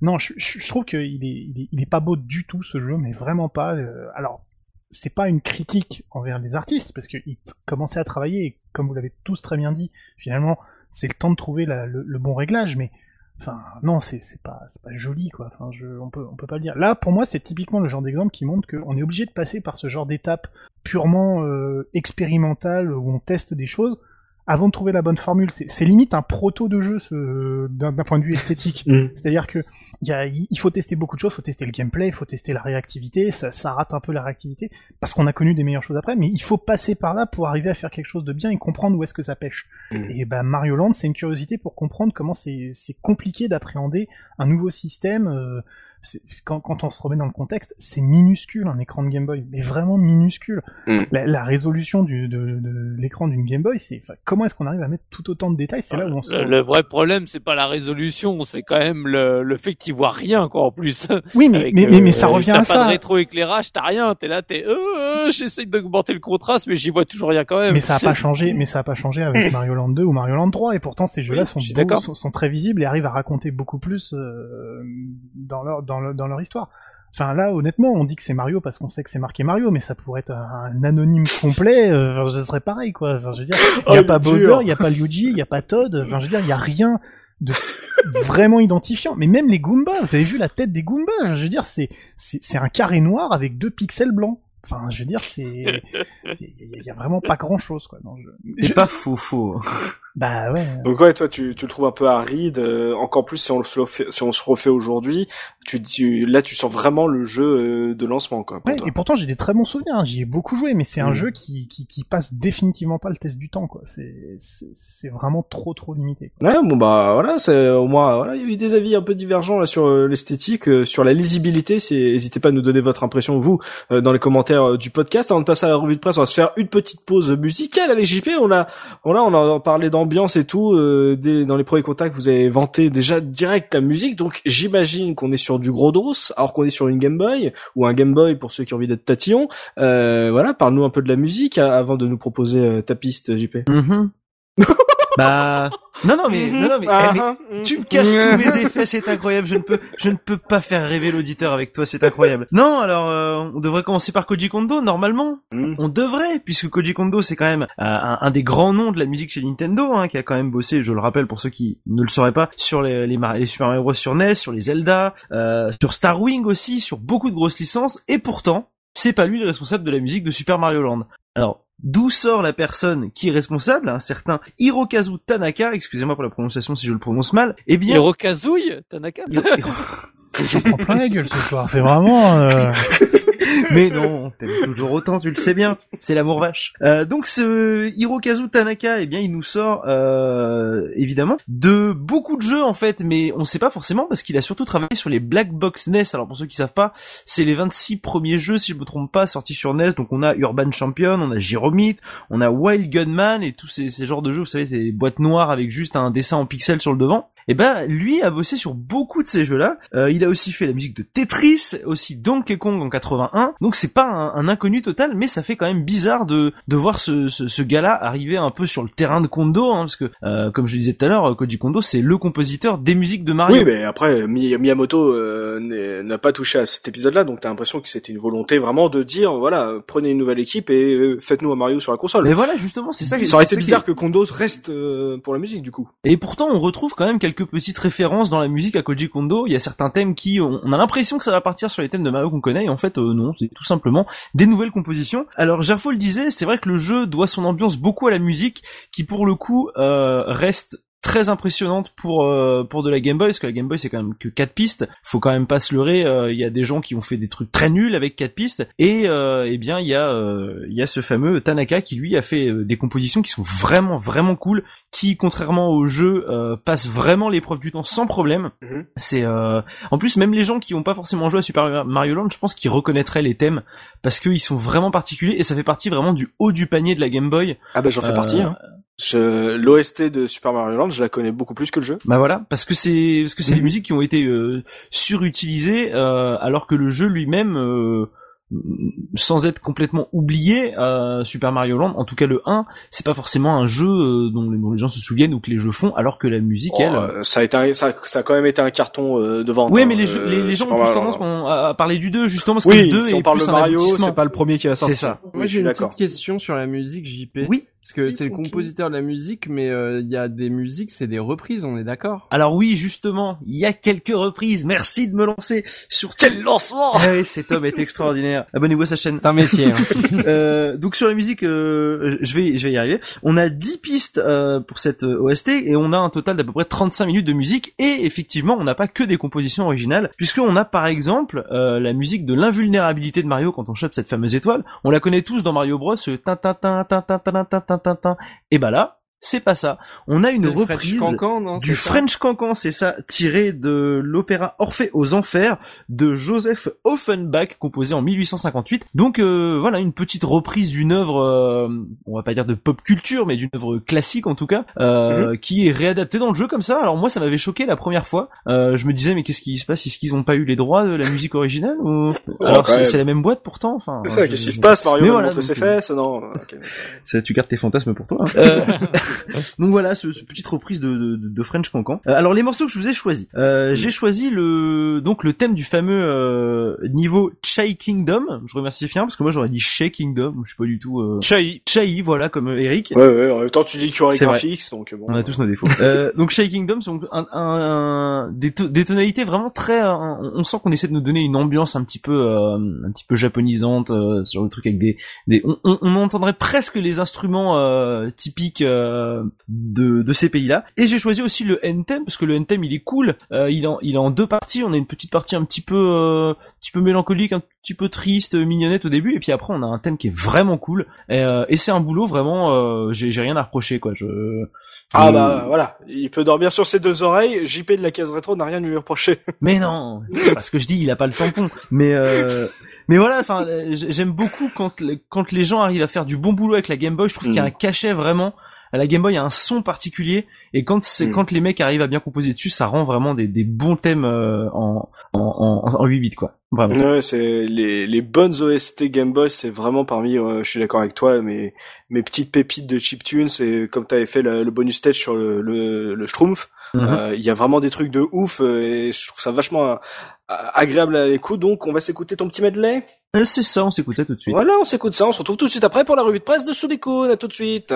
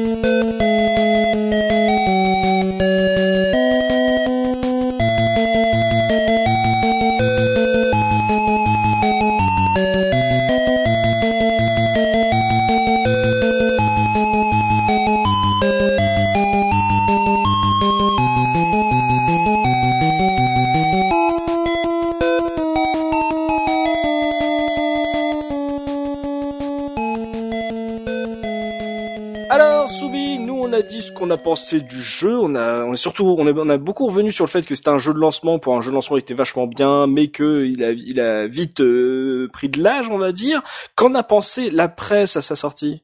Eh ben, euh, la presse euh, n'en a pas pensé grand-chose parce que c'est très, comme d'habitude, c'est très difficile de trouver des tests de cette époque-là.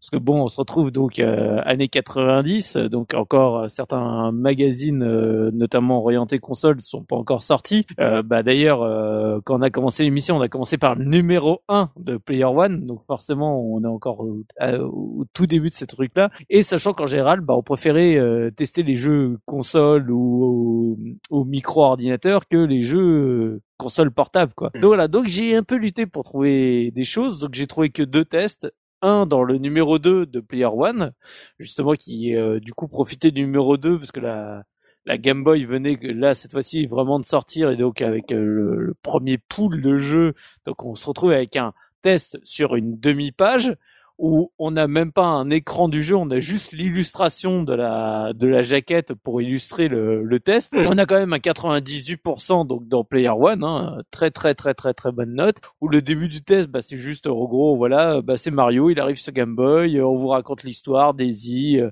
Tatanga, etc. Patati patata. On vous dit que ça se rapproche très fortement du Super Mario Bros 1 de la, de la NES. Et après, du coup, bon, avoir fait juste euh, toute cette partie-là, on se retrouve sur le dernier paragraphe, euh, de toute façon du test qui est très court. Côté graphisme, il ne faut pas s'attendre à des miracles sur un écran avec cristaux liquides. Malgré tout, le résultat est très correct et l'univers de Mario Bros est respecté. La musique est sublime, différente pour chaque monde. Elle s'éclate en stéréo. Alors je sais pas pourquoi elle s'éclate en stéréo, mais en tout cas je, trouve ça très rigolo comme phrase. Super Mario Land est un coup de maître tout aussi jouable que sur une console normale. Alors parce qu'il y a les consoles normales et les consoles anormales. C'est drôle comme année, comme euh, désignation ça. Console normale. sur une console normale et d'une durée de vie pratiquement illimitée. Ah il s'impose comme le top des jeux vidéo sur portable. En même temps, t'as encore pas eu le temps de jouer vraiment à autre chose. c'est drôle la manière dont il le présente. En plus, sans mettre une seule image, et ah, ah là, ah, ça sent, ça sent quand même le, la le début des années 90. C'est bon, ça, j'adore. Voilà. Donc ça, c'était le, le, premier test que j'ai trouvé. Et après, le deuxième test, donc c'est chez Tilt, euh, testé par AHL. Donc, où le jeu en plus se retrouve tu sais dans les ce qu'ils appelaient les rolling soft. Donc tu sais c'est les tests rapides. Et donc en plus donc il se retrouve en toute fin de la page 87 donc il commence il a quatre lignes avec juste le titre et il se termine sur la page suivante tu vois. Tu sais, c'est le pauvre il est même pas sur une seule pleine, pleine page quoi. C'est un tout petit morceau. Mmh. et du coup ce qu'il faut aussi se rappeler c'est que bah alors bah là on découvrait la joie d'être journaliste JV à l'époque sur une console avec un écran qui était on va dire euh, ce qu'il était. Donc ils, ils ont voulu mettre un screen du jeu et donc tu vois que c'est une vieille photo qu'ils ont essayé de prendre comme ils pouvaient pour qu'on essaye de voir ce qui apparaît à l'écran. Et franchement, mais c'est hideux. C'est abominable. Tu vois rien, c'est tu c'est à peine si tu à imaginer ce qu'est le jeu sur le sur l'écran quoi.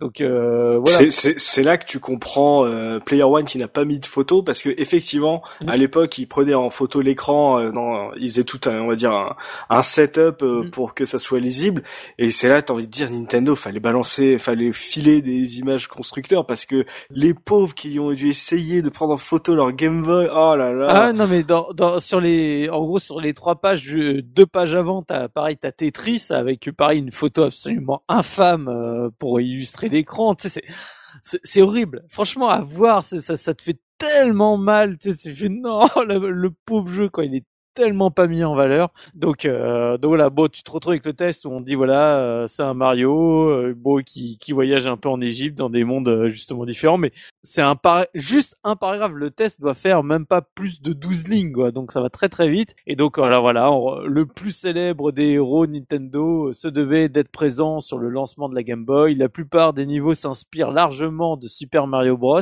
mais il y a également d'intéressantes innovations comme les séquences shoot 'em up dans lesquelles Mario pilote un avion ou un sous-marin. C'est tellement peu de choses à dire que tu dis voilà, c'est une innovation. On a mis du shmup de niveau. Hmm.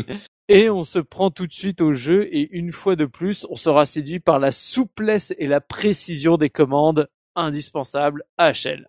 Hmm, pas de note Euh, si un 18 euh, pour un 18 sur 20. C'est une bonne note, ça Mais bien sûr que c'est une bonne note, mais le, le jeu, comme je dis, est, est très bien accueilli par les deux tests ennemis que, que tu trouves à l'époque, quoi, en, en fond de page dans, dans la fin du mag, en disant regardez, on a quand même parlé de trucs euh, sur console portable. Sur console an- Anormal. Sur console anormal. Et c'est effectivement ça le problème, c'est que euh, les cons le, le, de foutre les, les jeux portables, c'est dans le dans le en vrac euh, des tests, euh, alors que t'as des super bonnes notes, etc. C'est c'est pour c'est peut-être pour ça que même moi j'ai pas été un gros joueur de portable, c'est que je lisais beaucoup de magazines et que c'était très peu mis en avant ces jeux-là et c'était c'était dommage ça et effectivement et puis voilà ça nous rappelle l'époque euh, des photos euh, des photos prises par les mecs c'est c'est assez cool donc une Mais- bonne note hein. Voilà. Mais maintenant que les, les avec la génération smartphone, tu, on pourra leur dire vous jouez sur une console anormale. C'est ça. Les consoles normales c'est tellement bien ils avaient pas encore capté genre de salon portable. Bah il y a les consoles normales puis euh, t'as la- euh, l'autre là le truc là le petit truc là, et euh, euh, question bête, j'ai peut-être mal écouté. Sur Player One il avait eu combien? Euh, 98%. Ah ouais, donc ouais, donc euh, euh, instant ouais, jeu culte, jeu à voir, jeu de lancement, euh, le jeu à voir euh, si vous avez eu le, bun- le bundle Tetris quoi. Exactement. Et c'est tout pour la revue de presse, Soubi? Bah oui, c'est tout ce que j'ai trouvé. C'est voilà, c'est les problèmes de l'époque, mais en tout cas voilà, on avait eu euh, nos petits paragraphes et on a pu voir que la presse avait été assez enthousiasmée par euh, ce début de, de Mario sur console euh, anormale, sur console portable, euh, beaucoup moins que, enfin, nous on a été peut-être un peu plus dur hein, parce que voilà, on en parle avec le temps, euh, voilà, le temps passe et on essaie aussi de de dire euh, pour ceux qui ont jamais joué au jeu, est-ce que ça vaut le coup de, de se le refaire aujourd'hui? Donc euh, peut-être pour ça qu'on a été peut-être un petit peu plus pointilleux. Euh, on va passer aux anecdotes maintenant. Gerfo, est-ce qu'il te reste des anecdotes sur ben, ce oui. jeu? Eh bah oui, il m'en reste quelques-unes, heureusement, parce que c'est vrai que vous m'avez- vous m'avez bouffé pas mal de mon temps de travail, ça me fait toujours plaisir. Alors, euh, le petit, les, les premiers petits points intéressants, euh, vous aurez remarqué que dans ce jeu, il n'y a pas de euh, champignons qui donnent des vies supplémentaires. Ils sont remplacés par des cœurs. Alors la, la raison, la raison de ça, c'est tout simplement que l'équipe n'arrivait pas à faire un bonus qui soit encore un champignon, mais qui soit différent du champignon qui rend Mario plus grand. Donc ils ont adopté la solution du cœur. Ça a été repris dans Super Mario Land 2 et dans Wario Land, et également sur la version Game Boy de Donkey Kong. Ce sont les quatre jeux où on peut trouver des vies supplémentaires sous la forme de cœur Mario. Euh, les quatre jeux Mario, on peut retrouver des, des vies sous forme de, de, de cœur. Mhm. Et c'est bah, assez logique quand on y réfléchit, mais euh, c'est une, une option qu'on n'a plus retrouvée après. euh, les seuls cœurs, à ma connaissance, qu'on revoit après, c'est dans Mario 64, qui ont cette capacité de rendre sa vie à Mario, mais qui avait encore un système complètement différent pour gérer l'énergie de Mario. Et bah logiquement, le- on le retrouve pas sur la Game Boy. Mm. Euh, le petit point, un petit point intéressant, euh, vous avez peut-être vu aussi, c'est le seul jeu où on trouve le sous-marin qui porte un nom qui s'appelle le Marine Pop Submarine hein, dans la version euh, anglaise. J'ai pas trouvé l'équivalent français parce que j'ai pas le manuel avec moi, mais voilà, ce, c'est le seul, la seule fois qu'on a vu un sous-marin dans un jeu Mario. à- Alors, j'ai pas encore joué à Mario Odyssey, donc je peux pas dire s'il y a pas un sous-marin à un moment donné là-dedans. Mais bref, euh, on le retrouve ce, ce sous-marin dans Mario Kart 8, dans le, le, le stage du parc du parc aquatique. Vous Ah pouvez voir un petit panneau qui, qui, qui dit que les sous-marins ont été utilisés pour la première fois en 89. Et c'est là une référence directe à ce sous-marin de euh, Super Mario Land, puisque le jeu est sorti en 1989 au Japon. C'est cute ça. Et, donc- et voilà, donc c'est la petite euh, petite anecdote qui fait bien dans les Mario modernes. Euh, le, le- un, un petit point aussi sur les sur les chiffres euh, les chiffres de vente. Est-ce que vous avez une idée à combien c'est vendu Super Mario Land? À peu près sur Oui. Game Boy. J'ai vu un truc passer, c'était assez énorme en fait. C'est monstrueux. Ouais, il s'en est vendu 18,14 millions de cartouches. Quand même. Ah, C'est quand même. assez gigantesque, surtout quand on le compare à Super Mario Land 2 et Super Mario Land 3, parce que Super Mario Land 2 s'est vendu à 11 millions de cartouches, Mm. et Super Mario Land 3, 5 millions. Et, euh, Et en il fait- y a eu un bundle, un bundle? Alors je, je, je- ça, je, ça, je- Un, un, un boun- un- il a eu un bundle. sur, sur Umbul, Bundul. Ah, ils sont méchants. Sur Umboul Bouldoul, il... non mais généralement euh, les, les jeux euh, Nintendo euh, qui pètent les scores, c'est parce qu'ils sont vendus avec la console. Mais là, comme il y avait un bundle euh, Tetris, j'ai pas souvenir d'un bundle Mario. Mais si ça se trouve, c'est pour ça. peut-être, je sais pas, mais en tout cas, ça fait de Super Mario Land quand même un jeu qui est resté le jeu le plus vendu sur euh, le jeu Mario le plus vendu sur console portable jusqu'à l'arrivée de de Mario Kart DS et New Super Mario Bros. aucun jeu Ah oui. avec Mario sur portable ne s'est vendu plus que Super Mario Land avant ces deux jeux-là. Donc on est quand même sur un Sur du gros, sur la grosse vente. voilà sur un truc qui a vraiment marqué euh, pas mal de monde. Donc sachant Mm. que euh, près de 50% de ces ventes se sont faites simplement en Amérique du Nord, mais c'est quand même c'est quand même pas mal. Et puis une petite dernière anecdote pour rigoler, vous vous souvenez euh, de de ce stage bonus à la fin des niveaux si vous arrivez à atteindre la porte en haut, on en a très peu parlé, mais en fait euh, les niveaux se finissent pas avec un drapeau, mais avec soit une porte qui est au niveau du sol, soit une porte qui est tout en l'air. Et si on atteint Mm. la porte qui est tout en haut, en fait, on a un, un stage bonus où il y a une échelle qui euh, qui, qui passe de qui, qui varie sur quatre niveaux et puis on appuie on appuie sur le bouton et puis Mario départ, il emprunte l'échelle, il va chercher un bonus au, au bout. Mhm. Le compositeur, il y a, il y a une petite musique qui se lance quand on quand on appuie sur le bouton. Le compositeur a composé un titre de 7,7 secondes Oui. Que l'on n'entend que pendant 2,2 secondes puisque c'est le temps qu'il faut à Mario pour aller trouver l'objet.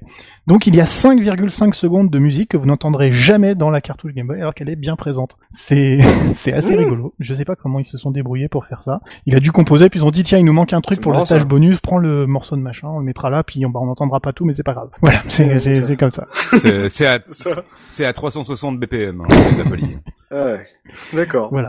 Et ce sera tout pour les anecdotes. Bon bah on va pouvoir parler pognon alors. Si on a fini avec les anecdotes, on va parler pognon avec JP qui va nous dire combien ça coûte si on a envie de se refaire le jeu aujourd'hui. Euh, j'ai en plus j'ai entendu parler d'un remake 3DS si je me trompe. Donc du coup, est-ce que tu y as pensé? Est-ce que c'est dans tes dans ton panier de marchand euh, JP Ah non, pas du tout. Je me suis quand même concentré que sur la version Game Boy. Faut pas déconner, c'est pas le même jeu. Hein. Une version 3DS, c'est trop moderne. D'accord. Non, non, juste la version Game Boy. Tiens, non. Parce que euh, parce que c'est comme ça et que c'est moi qui décide. Voilà. Euh, donc Oui, version Game Boy, on va commencer par une version loose. Je demanderai le prix à l'un d'entre vous ensuite. Euh, pour la version en loose, globalement, on est à plus ou moins 10 euros, ce qui reste euh, relativement peu, hein, surtout pour un Quoi? jeu de plus ou moins 10 euros. Relativement Pour cher, un jeu bah oui. Game Boy. relativement abusé à 18 millions d'exemplaires. Pour un jeu grave. Mario, je le rappelle quand même, ça reste En un peu loose. cher.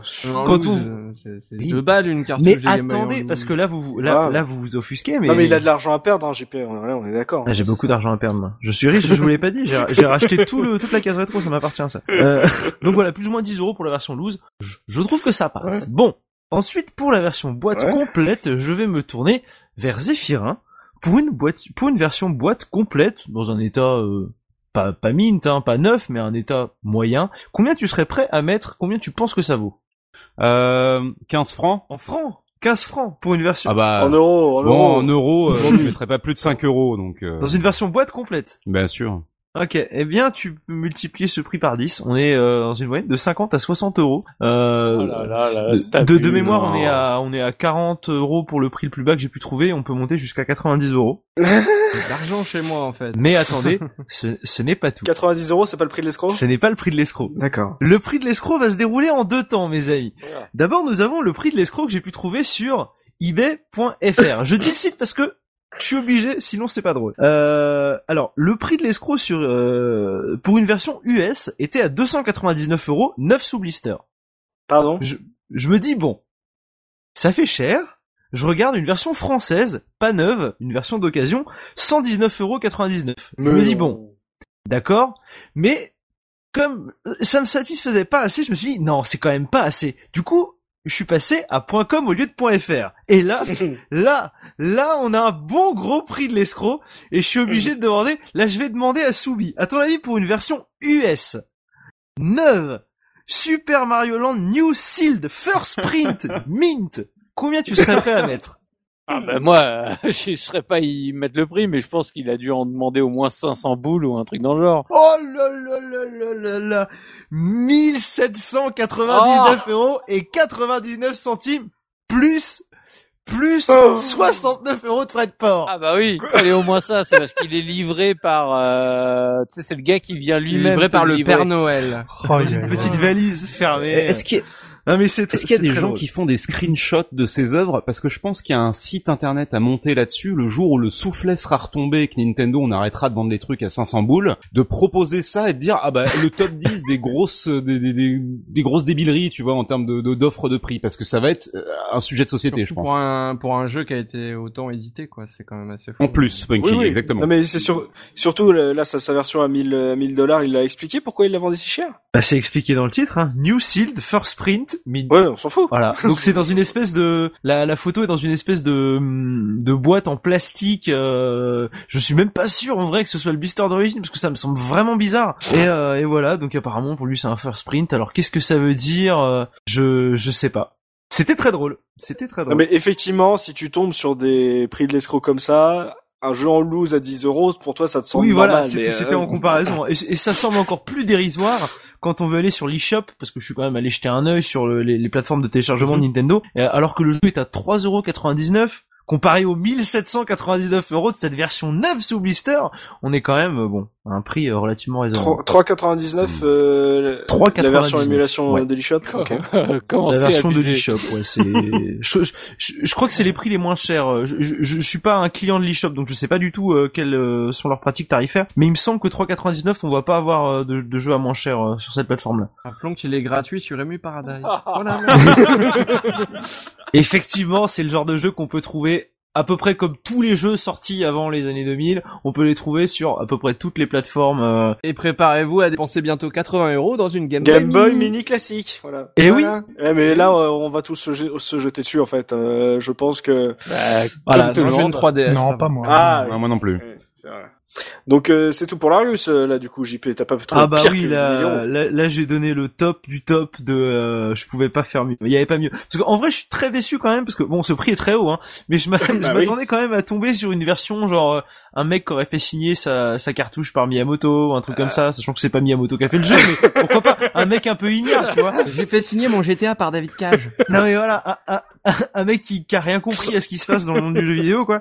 Et en fait, pas du tout. Euh, Je suis pas descendu assez loin pour vraiment chercher, mais je pense que ça aurait été dans les prix Bah, les plus. Tellement snob, mais t'es tellement snob, un mec qui connaît rien en jeux vidéo quoi.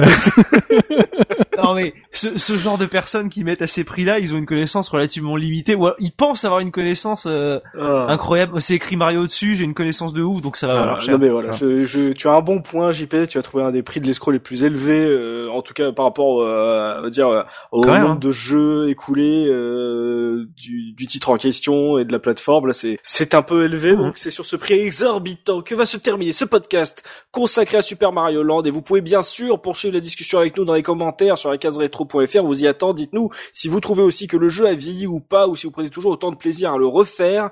Euh, si vous peut-être même qu'on vous aura donné envie euh, de l'essayer si vous ne l'avez jamais fait. Merci à tous de nous avoir suivis. On espère qu'on vous a fait passer un bon moment en notre compagnie, et qu'on aura su faire euh, ressurgir de vieux souvenirs euh, chez vous. Voilà, si vous êtes fait euh, voler votre cartouche parce que vous l'aviez laissé dans le fauteuil de la bagnole de service de votre père, et ben vous savez qui appeler. C'était Gerfo. Voilà, merci Bécazard pour avoir animé euh, ce podcast. On se donne rendez-vous dans 15 jours pour un nouveau podcast de la case rétro. D'ici là, n'hésitez pas à vous abonner à notre chaîne iTunes pour ne pas rater nos prochaines émissions. Et si vous avez apprécié ce podcast, pensez à nous laisser un petit mot sur iTunes toujours. Ça fait toujours plaisir de vous lire. On lit tout ce que vous nous envoyez, toutes vos remarques. Et d'ici là, n'oubliez pas notre slogan, le rétro gaming est l'avenir des consoles next-gen. Salut, salut Salut. Bientôt. Salut, salut. Seigneur.